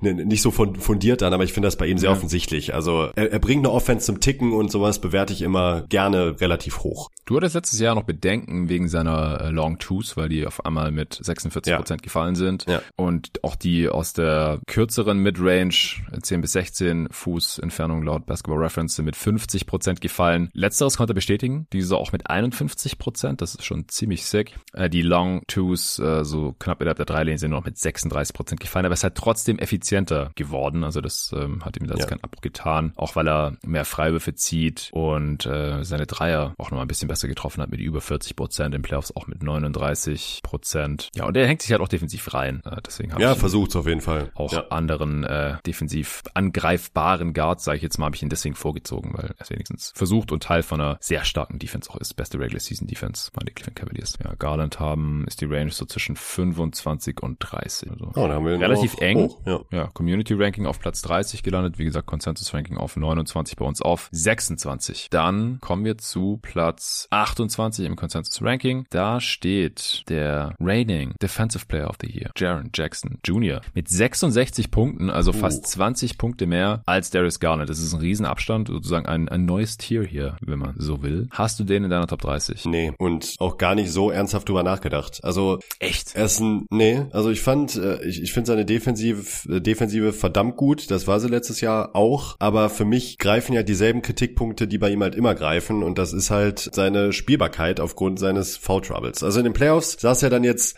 besser aus, als man als man es hätte vermuten können. Aber das ist mir einfach zu unverlässlich und so richtig was. Also wir haben ja gesehen auch gegen die Lakers, dass ähm, dass man ihm ja ab und zu sogar einfach mal den Ball in den Post geschmissen hat und ihn hat kreieren lassen. Da hat er auch ein richtig gutes Spiel gehabt, auch wo LeBron ihn immer wieder verteidigt hat, wo er äh, halt wirklich sehr sehr sehr effektiv und effizient am Korb gescored hat. Um Platz 30 rum noch okay, aber das ist mir offensiv einfach zu unbeständig und defensiv ähm, sieht er mir insgesamt vor allen Dingen im Vergleich auch zu einem Mobley jetzt beispielsweise einfach zu wenig Minuten. Ja, also ich habe ihn auf Platz 30, auch in diesem Tier mit Bridges, Markkanen, Ingram und so und Mobley auch. Ich sehe auf jeden Fall diese Kritikpunkte, deswegen kann ich ihn auch nicht höher, also höher als 28 äh, sehe ich da halt nicht. Es haben ihn manche Leute früh in den 20ern, Spitzenreiter ist Jonathan Hamacher auf Platz 20, Arne auf 21 und auch Fan zu sein. Ja, und dann zieht sich das halt ein bisschen so durch, deswegen kommt er ja auf diese Punkte, sind haben da relativ viele. Er hat auch ein Career Year gehabt, was die Offense angeht. 19 Punkte im Schnitt, auch die sieben Rebounds. Also im Rebounding ist er auch einfach nicht so besonders toll. Was mir auch aufgefallen ist, dass er mit Abstand der schlechteste Playmaker von allen Spielern ist, die ich überhaupt für die Top 30 in, Betracht gezogen habe. Der macht einen Assist pro Spiel, schon über die gesamte Karriere. Also ja, er, ist einfach sick. überhaupt gar kein Creator. Ich hatte mir da auch mehr erhofft mit seinem, der hat ja so ein bisschen Handle, bisschen Ball Skills. Also er ist einfach ein reiner Scorer, in Anführungsstrichen, Play Finisher, aber eigentlich, er macht ja auch keine 20 Punkte im Schnitt. Also er bringt dir ein bisschen Spacing durch seinen Wurf, aber er wird dann da teilweise in Playoffs auch nicht so wirklich respektiert. Also wir haben halt auch schon gesehen, dass gegnerische Defense dann sagen, ja gut, dann wirf halt. Usage relativ niedrig ist auch die niedrigste von allen, die ich in meiner Top 30 habe tatsächlich. 22er Usage ist die Usage von Clean Nick Glass, also wo halt auch die ähm, Assists mit einfließen, nicht nur die Scoring Usage. Mobley hat eine niedrigere, aber der hat sie auch bei mir nicht reingeschafft mit 19%. Ja, O-Rating 118, Career halt 61% True Shooting auch, aber ich finde halt auch, dass man in den Playoffs im Vergleich mit Anthony Davis schon noch gesehen hat, so was da für ein Riesenunterschied auch noch ist, defensiv. Also Anthony Davis auch einfach brutal, ja, defensiv hat den Kopf da komplett vernagelt, alle Plays gebastelt der Grizzlies und vor allem halt auch ohne zu faulen. Das war halt der große Unterschied. Der hat viel mehr Würfe geblockt, was natürlich jetzt nicht das Gütesiegel der Defense sein soll, aber das war einfach unfassbar, was Anthony Davis da defensiv gespielt hat. Wir kommen später noch zu ihm, in einem anderen Part, Spoiler. Ähm, und das halt auch ohne zu faulen. Der hat ein bisschen mehr als zwei Fouls pro Spiel gemacht. Und Jaron Jackson Jr. hat vier Fouls pro Spiel gemacht, ohne so eine Defense zu spielen und beschneidet sich damit einfach der Spielzeit, die er auf dem Feld stehen kann. Sonst, ja. wenn er das noch weiter in den Griff bekommt, und ich gehe auch davon aus, dass er noch weiter besser wird, er geht in die Age 24 Season, war es zum ersten Mal All-Star, das ist schon noch so ein bisschen Projektion mit dabei, aber offensiv ist er einer der schlechteren Spieler hier, muss man halt einfach so sagen. Also klein, ja. mit kleinste Rolle, schlechtester Playmaker, ist kein toller Rebounder für einen Big und defensiv gehört er zu den Besten. Ich habe ja auch hier im Pod gesagt, ich hätte nicht als Defensive Player of the Year gewählt, aus genannten Gründen, aber in der Regular Season ist es auf jeden Fall auch noch vertretbarer, also da nagelt er den Korb schon ordentlich zu, steht mir nicht falsch. Aber Playoff Defender gibt's halt auch noch paar bessere. Also auch Draymond halte ich noch für den besseren Playoff Defender. Es ist nicht nur Anthony ja, Davis. Fall. Ja, da ist er vielleicht auch Top 5 und deswegen hat es für mich hier reingeschafft. Aber ich verstehe auch, wenn man ihn nicht drin hat, wie gesagt. Gut, dann kommen wir zum nächsten Spieler. Es ist auf Platz 27 Trey Young mit 78 Punkten. Uh. Kleines Polster vor Triple J. Den habe ich auch auf 27. Ja, ich habe ihn auf 29. Das war mein zweiter Gnadenpick. Ich habe Trey ja letztes Jahr schon aus der Top 20 ah. gekickt. Dachte mir, jetzt aus der Top 30 ja. kicken, boah, das ist echt hart und ich bin gerne hart zu Trey. Seitdem ja. es Trey Young in der ja. NBA gibt, bin ich gerne hart zu ihm. Aber Top 30 habe ich dann schon noch gesehen. Ich glaube, der Case bei ihm ist auch total klar. Ist halt einfach ein sehr, sehr, sehr guter Offensivspieler. War jetzt in den Playoffs nach, sagen wir mal, Startschwierigkeiten, wenn man so will, ja auch weit davon entfernt, so desaströs zu sein wie das Jahr davor gegen Miami. Aber auch hier, das Level halten kann halt einfach auch nicht in den Playoffs. Ne? Ähm, hat er jetzt auch dieses Jahr nicht getan. Es äh, war nicht mehr so effizient. Klar, es ist schwieriger, ähm, keine Frage, aber defensiv ist halt einfach so unglaublich schlecht, dass es, bei, bei Trae Young wird sich halt für mich nichts mehr ändern. Also der, der Typ müsste wahrscheinlich 45 Punkte im Schnitt und 20 Assists auflegen, da ich sage, okay, ja gut, Top 20 kann er haben. Aber gerade in dieser Übung hier, die wir haben, äh, die er machen, stelle ich mir halt sehr schwer vor, da ein Team drumherum zu stellen, das diese Schwäche kaschiert. Auch wenn er dieses Team wahrscheinlich auf eine sehr solide Offense ähm, hieven könnte. Aber das wird mhm. defensiv so schlecht, dass ich von vornherein eigentlich schon fast weiß, in den Playoffs wird da gar nichts gehen. Ja, er macht halt seine 26 und 10. Äh, die 10 Assists übrigens auch Career High. Ansonsten war das jetzt kein Monsterjahr von ihm in der Regular Season. Es war solide die ihm auf dem Feld, hat mir um zwei Punkte ausgescored. Aber ich finde, dass er sich in den Playoffs ein bisschen rehabilitiert hat gegen die Celtics. Also der hat deren laschen Performances auch gnadenlos ausgenutzt, muss, muss man schon sagen, weil die Celtics hätten eigentlich schon vielleicht auch das Personal gehabt, den ähnlich mies aussehen zu lassen, wie es die Heat halt von einem mhm. Jahr getan hatten. Aber man muss jetzt halt auch festhalten, bisher wurde Trae Young in vier der fünf Playoff-Serien, die er gespielt hat bisher in seiner Karriere, nicht wirklich attackiert. Da wurden seine Schwächen jetzt nicht gnadenlos ausgenutzt. Das war der Witz bei seinem ersten Playoff-Run 2021. Die Knicks haben das überhaupt nicht hinbekommen. Die Sixers haben das überhaupt nicht hinbekommen. Die Bucks haben das auch nicht wirklich hinbekommen, haben ihn dann trotzdem irgendwie geschlagen, auch wenn Janis verletzt war. Aber es war knapp. Und danach haben wir uns ja irgendwie so ein bisschen gefragt, so was ist da los? Ist der Zugi doch nicht so eine defensive Schwachstelle? Oder warum passiert das nicht? Warum probieren die gegnerischen Coaches das nicht mal? Oder liegt es an den Coaches? Und die Antwort ist, es lag an den Coaches. Und zwei von diesen drei Dudes sind ja mittlerweile auch nicht mehr der Head Coach von den gegnerischen Teams. Thibodeau ist, ist noch da, aber ich weiß nicht, ob er es, ob jetzt anders machen würde oder damals auch vielleicht einfach das bisschen Spielermaterial gefehlt hat, um das wirklich zu, zu attackieren und vor allem auch im Trae Young verteidigen, ähm, der arme Reggie Bullock. Naja, äh, ich hatte auf jeden Fall Trae Young 2021 dann auf Platz 14, letztes Jahr noch auf Platz 18 und jetzt habe ich ihn auch auf 27 runtergeschoben, weil er halt, auch wenn er sich hier in den Playoffs ein bisschen rehabilitiert hat, es ist mittlerweile halt auch klar, was so ein bisschen das Problem ist von Trae Young. Er ist ein Floor Raiser, wahrscheinlich was die Offense angeht oder halt sehr, sehr wahrscheinlich, aber dann halt auch doch nicht diesem ganz krassen Niveau, was irgendwie nahe Richtung Jokic, Doncic oder sowas geht, also halt wirklich nicht. Und dann hat er halt wahrscheinlich auch ein sehr, sehr hartes Ceiling. Also da kommen wir vielleicht später noch dazu, wie ja. hart Ceilings wirklich noch sind in der heutigen NBA, weil jemand, wo ich auch mal dachte, dass er ein hartes Ceiling hat, der ist da einfach durchgebrochen jetzt in den letzten Playoffs. Und bei Trae Young ist halt das Ding so, als er dann halt wirklich attackiert wurde und seine Schwächen an beiden Enden des Feldes gnadenlos ausgenutzt wurden, dann hat er auch gleich richtig übel aus. Also das war halt das wirklich war der krass. schlechtesten Playoff-Serien all-time. Ja, der kommt ja dann nirgendwo mehr hin, weil er einfach nicht die Körperlichkeit hat. Der hat einfach keine Undeniability Richtung Zone und dann muss er die Jumper nehmen und er ist halt weit, weit, weit, weit weg von irgendwie ein Steph Curry-Niveau oder sowas, dass man dann trotzdem darüber noch die Offense aufziehen kann. Offball macht er halt leider auch nichts. Das könnte ihn ja auch noch nach oben schieben. Wenn er da irgendwie so 10% von Steph Currys Game vielleicht mal sich aneignen könnte, würde den Hawks auch unfassbar helfen. Hat er jetzt nicht gemacht, obwohl für DeJounte Murray getradet wurde. Ich hatte noch ein bisschen Hoffnung in Quinn Snyder gelegt, aber ja, ich, ich habe ihn jetzt hier auch mal noch drin gelassen, einfach weil er schon die Offense auf ein ziemlich hohes Niveau heben kann. Aber ja, defensiv ist er theoretisch ein sehr großes Problem und praktisch zumindest auch ein ziemlich großes, sowohl in der Regular Season äh, als auch dann in den Playoffs. Und ja, deswegen äh, höher konnte ich jetzt nicht machen. Consensus Ranking sieht's genauso. Ich gucke jetzt gerade mal noch, ob ihn jemand außer Tobi Bühner noch deutlich höher hat. und äh, die Antwort ist ja, es hat ihn jemand auf Platz 19, der Rasmus. Wow. Auf Platz 20 hat ihn der Tobi nach wie vor. Also niemand hat mehr so hoch wie ich ihn noch letztes Jahr hatte auf 18, aber da hatten ihn auch noch viele auf 15 oder so. Ah doch, hier, ich sehe noch einen Platz 18 gerade, habe ich fast übersehen. Torben, wow. Wen hat Torben auf 18? Na, Trey Young. Ich, deshalb habe ich nochmal gefragt. Ich wollte es einfach nochmal. es ist wahr. Es ist, es ist tatsächlich wahr. Also, wenn ich mir das gerade so anschaue, es gibt quasi zwei, La drei Lager wahrscheinlich, ja. Es gibt die, die Trey Young um Platz 20 herum noch haben. Also Torben, Rasmus, Tobi und dann hat ihn nochmal jemand auf 20. Ah, Lorenzo natürlich, ne? Hawk Preview. Ihr wisst Bescheid. Und dann so dazwischen hat ihn niemand. Auf Platz 21 bis 25 hat Trey Young niemand gerankt. Und dann geht's wieder los auf Platz 26, haben ihn drei und dann halt noch einige auf 27, 28, 29, 30. Deswegen hat es ja auch reingeschafft. Und dann gibt's vielleicht noch ein paar, die ihn gar nicht in der Top 30 drin haben. Das kann ich jetzt ad hoc nicht so leicht überprüfen. Naja, interessant auf jeden Fall, dass wir hier diese Lager haben, Trae Young Believer und die, die tendenziell schon irgendwie raus sind oder gerade noch so Top 30. Ich war nie einer, ich werde nie einer werden. Ich habe ihn einmal versehentlich in die Top 20 gepackt und das war ein großer Fauxpas und den werde ich nie wieder begehen. Ach ja, würde ich jetzt nicht so drastisch ausdrücken. Ich, ich sehe da schon noch, der Top ja, 20 Spieler Trae Young, ich kann den schon noch sehen.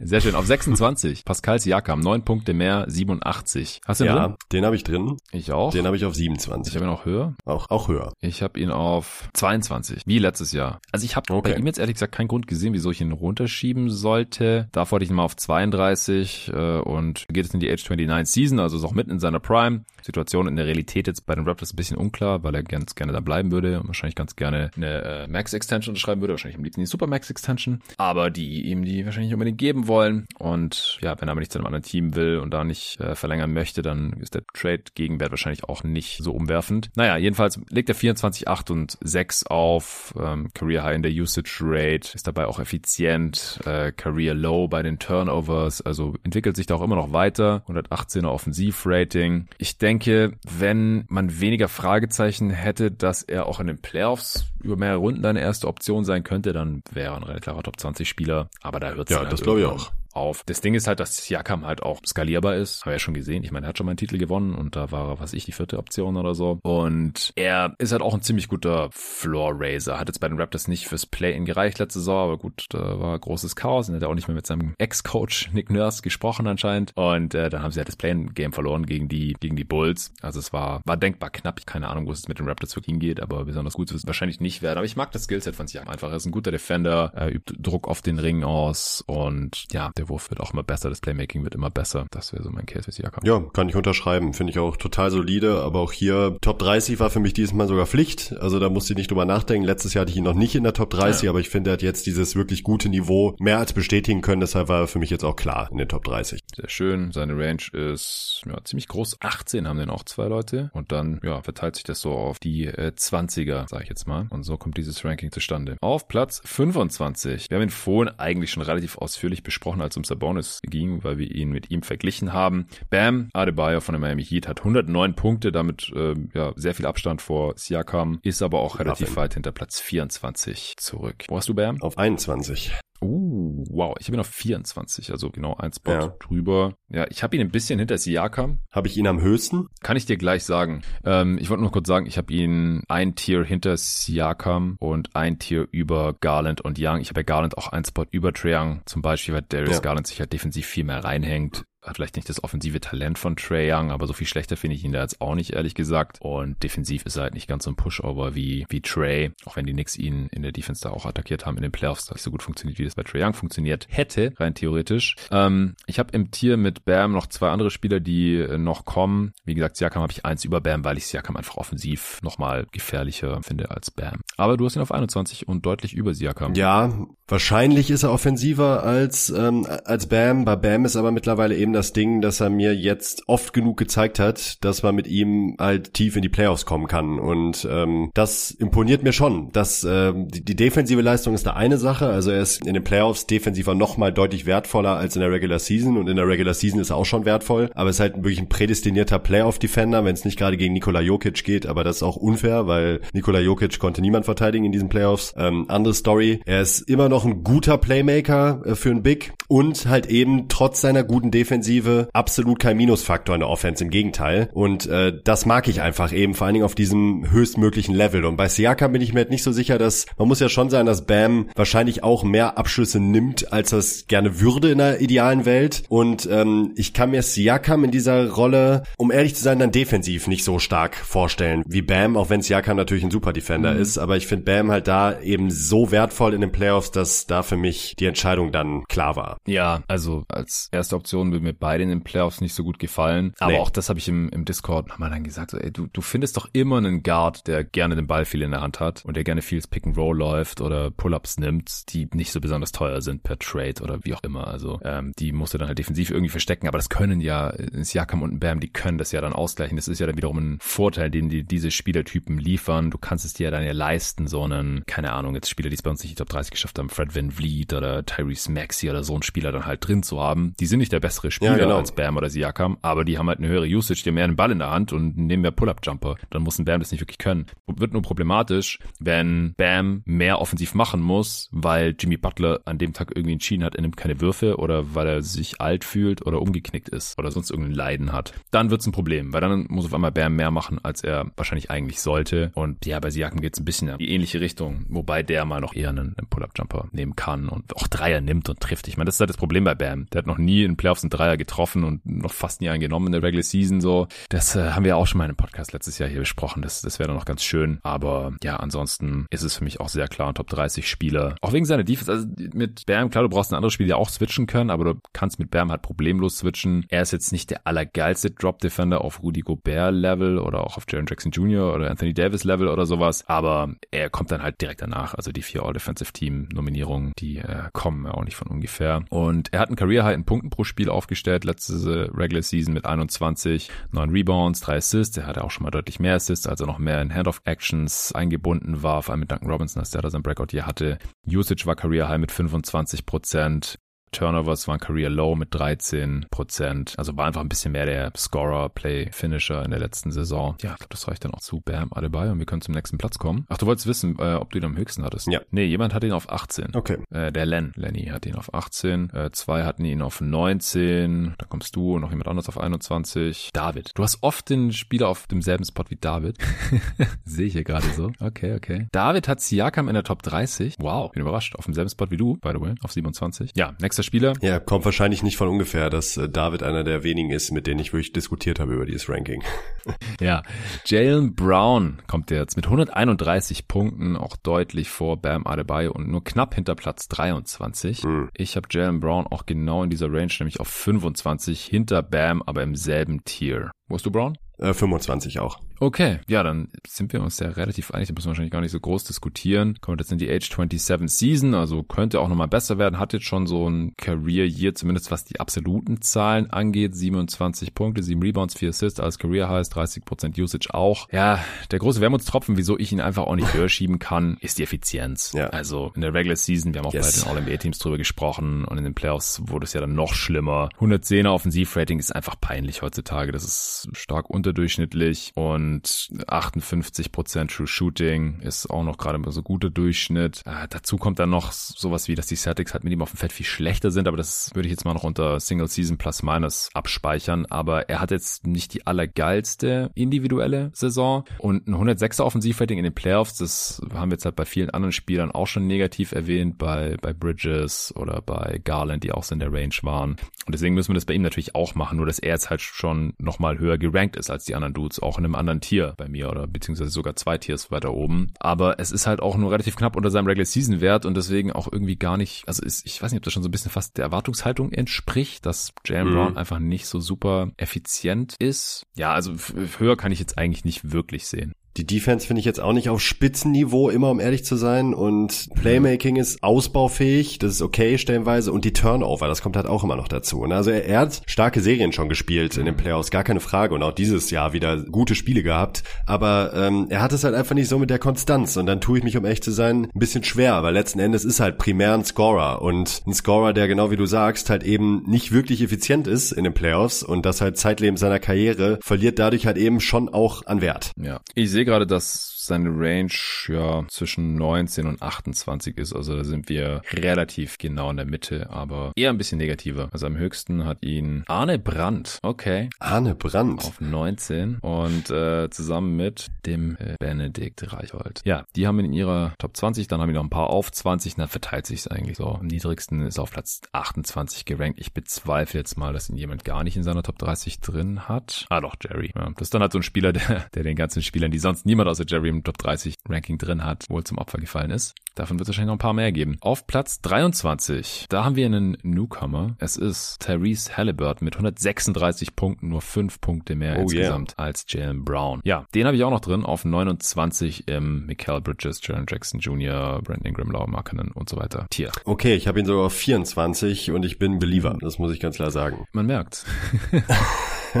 ich bin ein Believer. Also ich möchte natürlich gerne mal äh, Playoffs sehen. Äh, da würde ich mich nicht beklagen. Ich mag aber sein Skillset so sehr und gehe stark davon aus, dass er das nicht nur bestätigen können wird nächstes Jahr, was er dieses Jahr gezeigt hat für die Pacers, sondern dass er eher noch einen Ticken besser wird und dann ist er für mich einfach ein super, super, super wertvoller Guard. Ja, ich kann mir auch gut vorstellen, dass es in den Playoffs funktioniert. Ich mache mir ein bisschen Sorgen um die Defense vielleicht. Könnte aber sein, dass mm, er ja. das mit seiner Länge dann gar nicht so schlecht macht. Also vor allem besser als jetzt Trae Young, vielleicht sogar auch besser als Garland. Solange er sich halt irgendwie reinhängt, müsste man erstmal noch sehen. Und dann, ja, offensiv sieht das schon ziemlich gut aus, gar keine Frage. Frage. Wie gesagt, er hat es bei mir auch in die Top 30 reingeschafft. Aber halt bisher bei keinem tollen Team und halt auch noch nie über eine ganze Saison. Er hat jetzt 21 Punkte pro Spiel gemacht, Career High, 10 Assists, auch Career High, 29er Usage, 129er Offensivrating, auch sick, 62% True Shooting. Alles Career Highs im Prinzip. Er hat fast die Hälfte der Körbe seiner Mitspieler vorbereitet, wenn er auf dem Feld war. Das Ding ist, dass das halt alles passiert ist bei einem Team, das von ihren Gegnern ausgescored wurde. Und das ist der einzige von allen Spielern, die ich in der mhm. Top 30 habe. Er ist sogar der einzige von allen, die ich in Betracht gezogen habe, der das bei einem Losing Team gemacht hat. Mit ihm auf dem Feld. Also nicht so, ey, wenn der sitzt, dann ja. zacken die, mit ihm sind sie okay ja, und deswegen verlieren die mehr als sie gewinnen, sondern mit ihm auf dem Feld waren sie ein Losing Team. Ich glaube, das war auch mein Case gegen ihn im All-NBA-Team, weiß ich gerade nicht mehr. Aber ja, sowas kann ich jetzt nicht ganz unter den Tisch fallen lassen. Also das sind halt so die drei Faktoren. Noch nie in Playoffs gesehen, noch nie bei einem Winning-Team diese Leistung zeigen sehen und ja, halt auch nie eine ganze Saison durchgezogen. Ich muss gerade nochmal schauen, wie viele Spiele er letzte Saison gemacht hat, aber er hat dann doch wieder relativ viel verpasst. Wir gehen jetzt davon aus, dass er fit bleibt, aber mir geht's da eher so ein bisschen auch um die Sample Size noch. Ja, kann ich auch verstehen. Ja, 56 Spiele hat er jetzt so gemacht bei Pacers letzte Saison und davor 26. Ich sehe halt eine rosige Zukunft und auch schon nächstes Jahr. Das ist bei mir eigentlich so der Hauptfaktor gewesen. Ey, manche sehen da noch eine viel rosigere schon in dem, im nächsten Jahr, nämlich äh, Jonathan Hammer hat ihn auf 15. Sick. Also ich glaube, der uh. ja, callt hier vielleicht so ein bisschen den SGA-Sprung oder sowas. Den hat nämlich letztes Jahr auch viele so in der Range, manche auch gar nicht in der Top 30 und mal sehen, wo dieses Jahr landet, aber war im All-NBA First Team. Und wenn man halt irgendwas in die Richtung kommen sieht, ja gut, dann muss man halt irgendwie zwischen 15 und 20 auf jeden Fall packen, vielleicht sogar eigentlich noch höher, das sieht keiner getraut. Äh, Patrick auf 17 und dann verteilt sich so. Ich gehe mal davon aus, dass die meisten ihn in der Top 30 haben. Ja, niemand hat ihn auf 30 und nur ich habe ihn auf 29. Könnte sein, dass ihn niemand niedriger hat als ich. Es sei denn, jemand hat ihn gar nicht drin, aber das, wie gesagt, immer ein bisschen schwer zu erkennen hier meine Übersicht. Ja, also ich, ich bin da erstmal noch ein bisschen vorsichtiger optimistisch. Aber wie gesagt, Top 30, danach äh, riecht jetzt gerade schon sehr stark. Top 20 oder Top 25 auch, tue ich mich gerade noch ein bisschen schwer, beziehungsweise habe halt genug andere Spiele gefunden, die ich da noch vorhin habe. Ist auch okay. Dann kommen wir zu Platz 22, na, mit dem vorletzten Spieler in der heutigen Folge, Jalen Brunson von den New York Knicks. Auch ein oh. hier in der Top 30. Mit 165 Punkten, fast 30 Punkte mehr als Tyrese Halliburton, also auch ein neues Tier im Consensus-Ranking, wenn man so will. Auch ich habe den deutlich über Tyrese Halliburton. Ich habe den auf 20 geschoben hier direkt. Von 0 okay. sozusagen auf 20 hochgeschossen. Ich habe ihn auf 23, aber auch vor Okay, Halliburton. das ist gar nicht so viel anders. Ja, ich fühle mich immer so ein bisschen komisch, wenn ich so einen Spieler vor noch gar nicht drin hatte, dann denke ich auch so, ja klar, Top 30, pack den erstmal auf 30 oder keine Ahnung, 28. Und dann, äh, als es halt konkreter wurde, habe ich den immer weiter nach oben geschoben und habe ihn jetzt in einem Tier drin, das von 17 bis 20 geht. Also ich könnte auch auf Platz 17 noch mit dem leben. Der hat einfach ein unfassbares Breakout hier gehabt. In der Regular Season schon. Das ging so um die Jahreswende ungefähr los. Der Dezember war nicht so geil und dann Januar, Februar, März, da ging es pervers ab und dann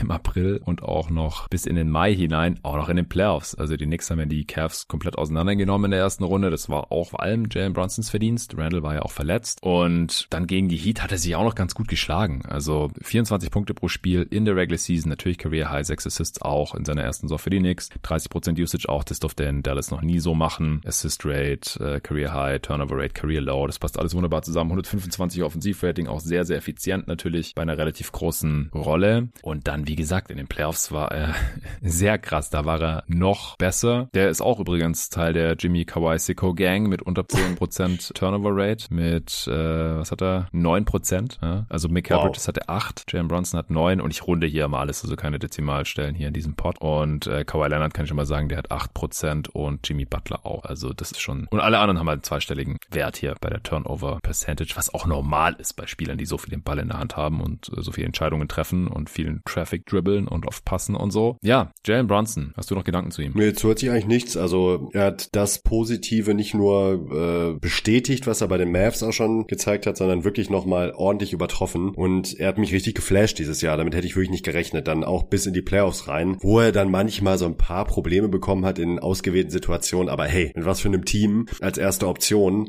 ja. gegen was für Teams. Also äh, insgesamt richtig krasses Jahr und ich finde auch okay, wenn man ihn Richtung Top 20 schiebt. Wie gesagt, ich hatte ihn jetzt auf 23, finde ich total fair. Ja, äh, Rasmus hat ihn auf 13. Das finde ich krass, aber es ist halt nicht so weit weg von meinem Tier, das bis 17 Boah. geht. Ja, das ist aber auch der Vorreiter. Äh, Pat hat ihn auf 17, wie gesagt, das kann ich komplett sehen. Dann kommt Benne auf 18, dann auf 19 haben ihn schon mehrere Leute und ich habe ihn, wie gesagt, auf 20 auch noch mit dem, mit dem Arne zusammen. Also es verteilt sich. Die Range ist von 13 bis 28 20. Patrick hat den auf 28. Community Ranking ist er auf 24, genau hinter Terry Halliburton. Ich sehe halt nicht so ganz, wie man Terry Halliburton über ihn hat, ohne dass der, wie gesagt, mhm. das mal über eine Saison gezeigt hat oder bei einem soliden Team oder in den Playoffs noch gar nie irgendwas. Und Jalen Bronson ist, ja, einfach pervers gewesen im Playoffs. Und jetzt auch nicht nur dieses eine Mal, das ist jetzt nicht Small Sample Size, ein, zwei Serien, sondern letztes Jahr auch schon für die Mavs. Und dann haben sie ihn ja. gehen lassen. Ja. Ähm, da sage ich jetzt nichts mehr oh zu, Mann. aber oh boy. Ja, Jalen Brunson, richtig geiler Dude auf jeden Fall. Und hier äh, auch auf Total. Platz 22. Auf Platz 21. Uh, wir beenden diese Folge hier mit einem Kracher. Es ist ein Spieler, über den wir beide auch schon viel gesprochen haben, obwohl er leider okay. noch nicht so viel gespielt hat in seiner NBA-Karriere. Zion Williamson auf 21. Oh, 21. Knapp vor Jalen Bronson. 169 Punkte, ja. Ja, also, was soll ich da sagen? Pech gehabt, Leute. Wenn, Die Meinungen gehen auseinander. Wenn, ja. Wenn ihr euch nächstes Jahr vermöbelt, dann äh, werdet ihr hier mit einer dicken Träne im Gesicht sitzen. Ich habe ihn auf 15, das ist vielleicht noch sehr optimistisch, ja, aber ich, ich finde immer, also ich habe ich hab mich selbst mit 15 schon schlecht gefühlt, konnte aber nicht viel höher gehen. Die Gründe sind alle klar, also alle haben Angst, er spielt nicht. Wenn er spielt, klar. ist er aber halt eben Top 10 Spieler, easy sogar, finde ich, mit trotz des aktuell kompetitiven Felds und der Typ hat noch nicht mal Playoffs gespielt und ich würde ihn trotzdem sofort in die Top 10 packen, wenn ich wüsste, dass der ver verlässlich spielen kann nächstes Jahr. Ich denke immer wieder ja. zurück, äh, du hast es glaube ich auch mit Torben bei der Redraft besprochen, wie es bei Embiid aussah. Und ich sehe halt bei Zion noch, noch nicht diesen Punkt, dass ich den physisch abgeschrieben habe, dass ich denke, das wird nichts mehr. Und wenn sich das jetzt noch so weiterzieht, klar, irgendwann muss man die Hoffnung aufgeben. Aber das Ceiling, was er zeigt, wenn er denn spielt, ist halt so unfassbar hoch, dass ich außerhalb der Top 20 einfach nicht sehen konnte. Konnte ich einfach nicht vertreten. Also es ist einer der krassesten Rim Pressure Guys, die wir jemals in der Liga gesehen haben. Und das ist mir halt locker ein Top 20 Platz wert. Ja, also dem ist eigentlich nicht so viel hinzuzufügen. Es ist einfach nur, spielt der Dude oder nicht. Äh, sonst müsste wahrscheinlich jeder höher haben. Ich weiß nicht, ob ihn jetzt jeder Top 15 hätte oder wenn ich jetzt gar keine Bedenken hätte, hätte ich ihn wahrscheinlich sogar Top 10, auch wenn wir ihn auch noch nicht in den Playoffs gesehen haben. Aber ich, ich mache mir halt auch keine Sorgen, so dass der Typ hat einfach eine der krassesten Formen von Undeniability in seinem Skillset, nämlich dass der einfach die ganze Zeit zum Ring kommt. Und nicht nur mit purer Gewalt, sondern halt auch mit, mit Skill. Und da die ganze Zeit finisht. Und dann reagiert die Defense drauf und die Offense ist, ist dann ziemlich geil. Das war letztes Jahr jetzt auch wieder so. Wenn er am Start war, das hat äh, Luca auch in äh, unserem Western Conference Power Ranking nochmal kurz erwähnt, dann haben die Pelicans ja auch gerockt. Also er hat das jetzt ja auch nicht bei einem miesen Team gezeigt, sondern mit ihm auf dem Feld hat man die Gegner um acht Punkte ausgescored. Und er geht jetzt in die Edge 23 Season, hat 26, 7 und 5 aufgelegt. Die 5, also rund immer, klar, Assists im Schnitt. Die äh, sind auch ein Career High, Career in der Usage, Career High bei den Points per Shot Attempt, Career High im True Shooting. Also er entwickelt sich auch noch weiter. Da geht noch so viel, wenn der halt mal fit bleiben kann. Das Ding ist jetzt, wir gehen davon aus, dass der Spieler fit ist. Und er soll ja jetzt anscheinend auch fit sein. Ich meine, er hat jetzt eine halbe Ewigkeit gespielt. Und ich unterscheide halt schon nach wie vor, dass er halt nichts Chronisches hat. Es ist ja jetzt nicht immer dasselbe. Er hat halt dauernd irgendwas anderes und man kann es wahrscheinlich, ist naheliegend, auf sein Gewicht schieben. Aber ich hoffe halt einfach, dass er mal fit genug bleiben kann und äh, dann, dann sollte er diese Platzierung auch rechtfertigen. Aber ich, ich kann es halt auch sehen, dass, dass er jetzt bei manchen einfach aus der Top 20 rausgefallen ist. Muss ja so sein, sonst wäre er nicht im Consensus-Ranking auf Platz 21 gelandet. Ich schaue jetzt gerade mal, wie die Range von Zion so aussieht. Letztes Jahr hatten den manche auch noch ziemlich nah an der 10 dran. Ich zum Beispiel auf 12. Ja, jetzt ist das höchste hier Platz 13. Torben, der Believer. Dann komme ich mit 14, du auf 15 und äh, David auf 16. Und auf 16 haben wir auch noch drei andere. Also da kommt dann so das erste Cluster. Dann haben wir noch zwei auf 18. Dann kommt ein großes Loch. So um die 20 hat den niemand. Also es ist auch wieder so Believer oder halt nicht. Dann geht's wieder auf ja. Platz 23 los. Und ich könnte mir auch vorstellen, dass den manche nicht in der Top 30 haben. Also die anderen haben ihn zwischen 23 und 27. Äh, ganz am Ende der Top 30 hatte dann auch wiederum niemand. Ja, komm, wir prangern jetzt hier mal die an, die ihn auf 27 haben. Dann können wir das dir nach der Saison um die Ohren hauen. Äh, Luca Cella. Okay, okay. Okay. Benne und Arne Brandt. Alles klar. Ja, ich will ihn einfach mal in Playoff sehen. Das wäre mal schön. Das war's mit dem ersten Teil auch schon. Wir haben nur noch zwei vor uns. Geht ja flott. Ui. ja, es ist crazy. Es ist wirklich crazy. Aber wir haben jetzt den Großteil der Spieler, die Stimmen bekommen haben, natürlich schon besprochen. Es gibt jetzt nur noch 20 Spieler vor uns. In der nächsten Folge dann die Plätze 20 bis 11 und dann die Plätze 10 bis 1. Und der aufmerksame Hörer, der kann sich auch schon ausrechnen, welche Spieler jetzt noch ausstehen im Consensus Ranking. Wie zufrieden bist du bisher so? Kurzer Zwischenstand. Auch eigentlich sehr zufrieden. Also gab nicht so viele Hot Takes ähm, bisher. Also sagen wir so, also auch meine eigenen Platzierungen sind bisher eigentlich immer so relativ im Mittelfeld von dem, was so die anderen Jungs gemacht haben. Von daher, ich bin bisher sehr zufrieden. Ich muss auch sagen, dass erst zwei Spieler, die ich in der Top 20 gerankt habe, jetzt weg sind. Also gibt es da sehr große Überschneidungen. Ich bin extrem gespannt auf die genaue Reihenfolge. Das könnte wirklich noch wild werden. Also Zion halt an 14, wie gesagt. Äh, den hatte ich letztes Jahr noch auf 12. Der ist jetzt äh, schon an 21 und Jalen Brunson hatte ich, wie gesagt, auf 20. Der war an 22. Also das hält sich bisher wirklich in Grenzen. Und Und wenn ich so auf meine Plätze 21 und 23 schaue, dann kann ich mir schon vorstellen, welche Spieler stattdessen in der Top 20 gelandet sind. Ja, ich bin auf jeden Fall gespannt. Allen danke fürs Zuhören bis hierhin. Vielen Dank dir, Nico. Und allen, die hier mitgewirkt haben, sowohl beim Konsensus-Ranking, was hier immer als eine Expertenstimme mit einfließt, habe sie da erwähnt, als auch natürlich den ganzen Gastexperten von jeden Tag NBA hier Ranking eingereicht haben und die wir hier regelmäßig an Pranger stellen. In der nächsten Folge geht es dann weiter mit der Top 20. Bis dahin.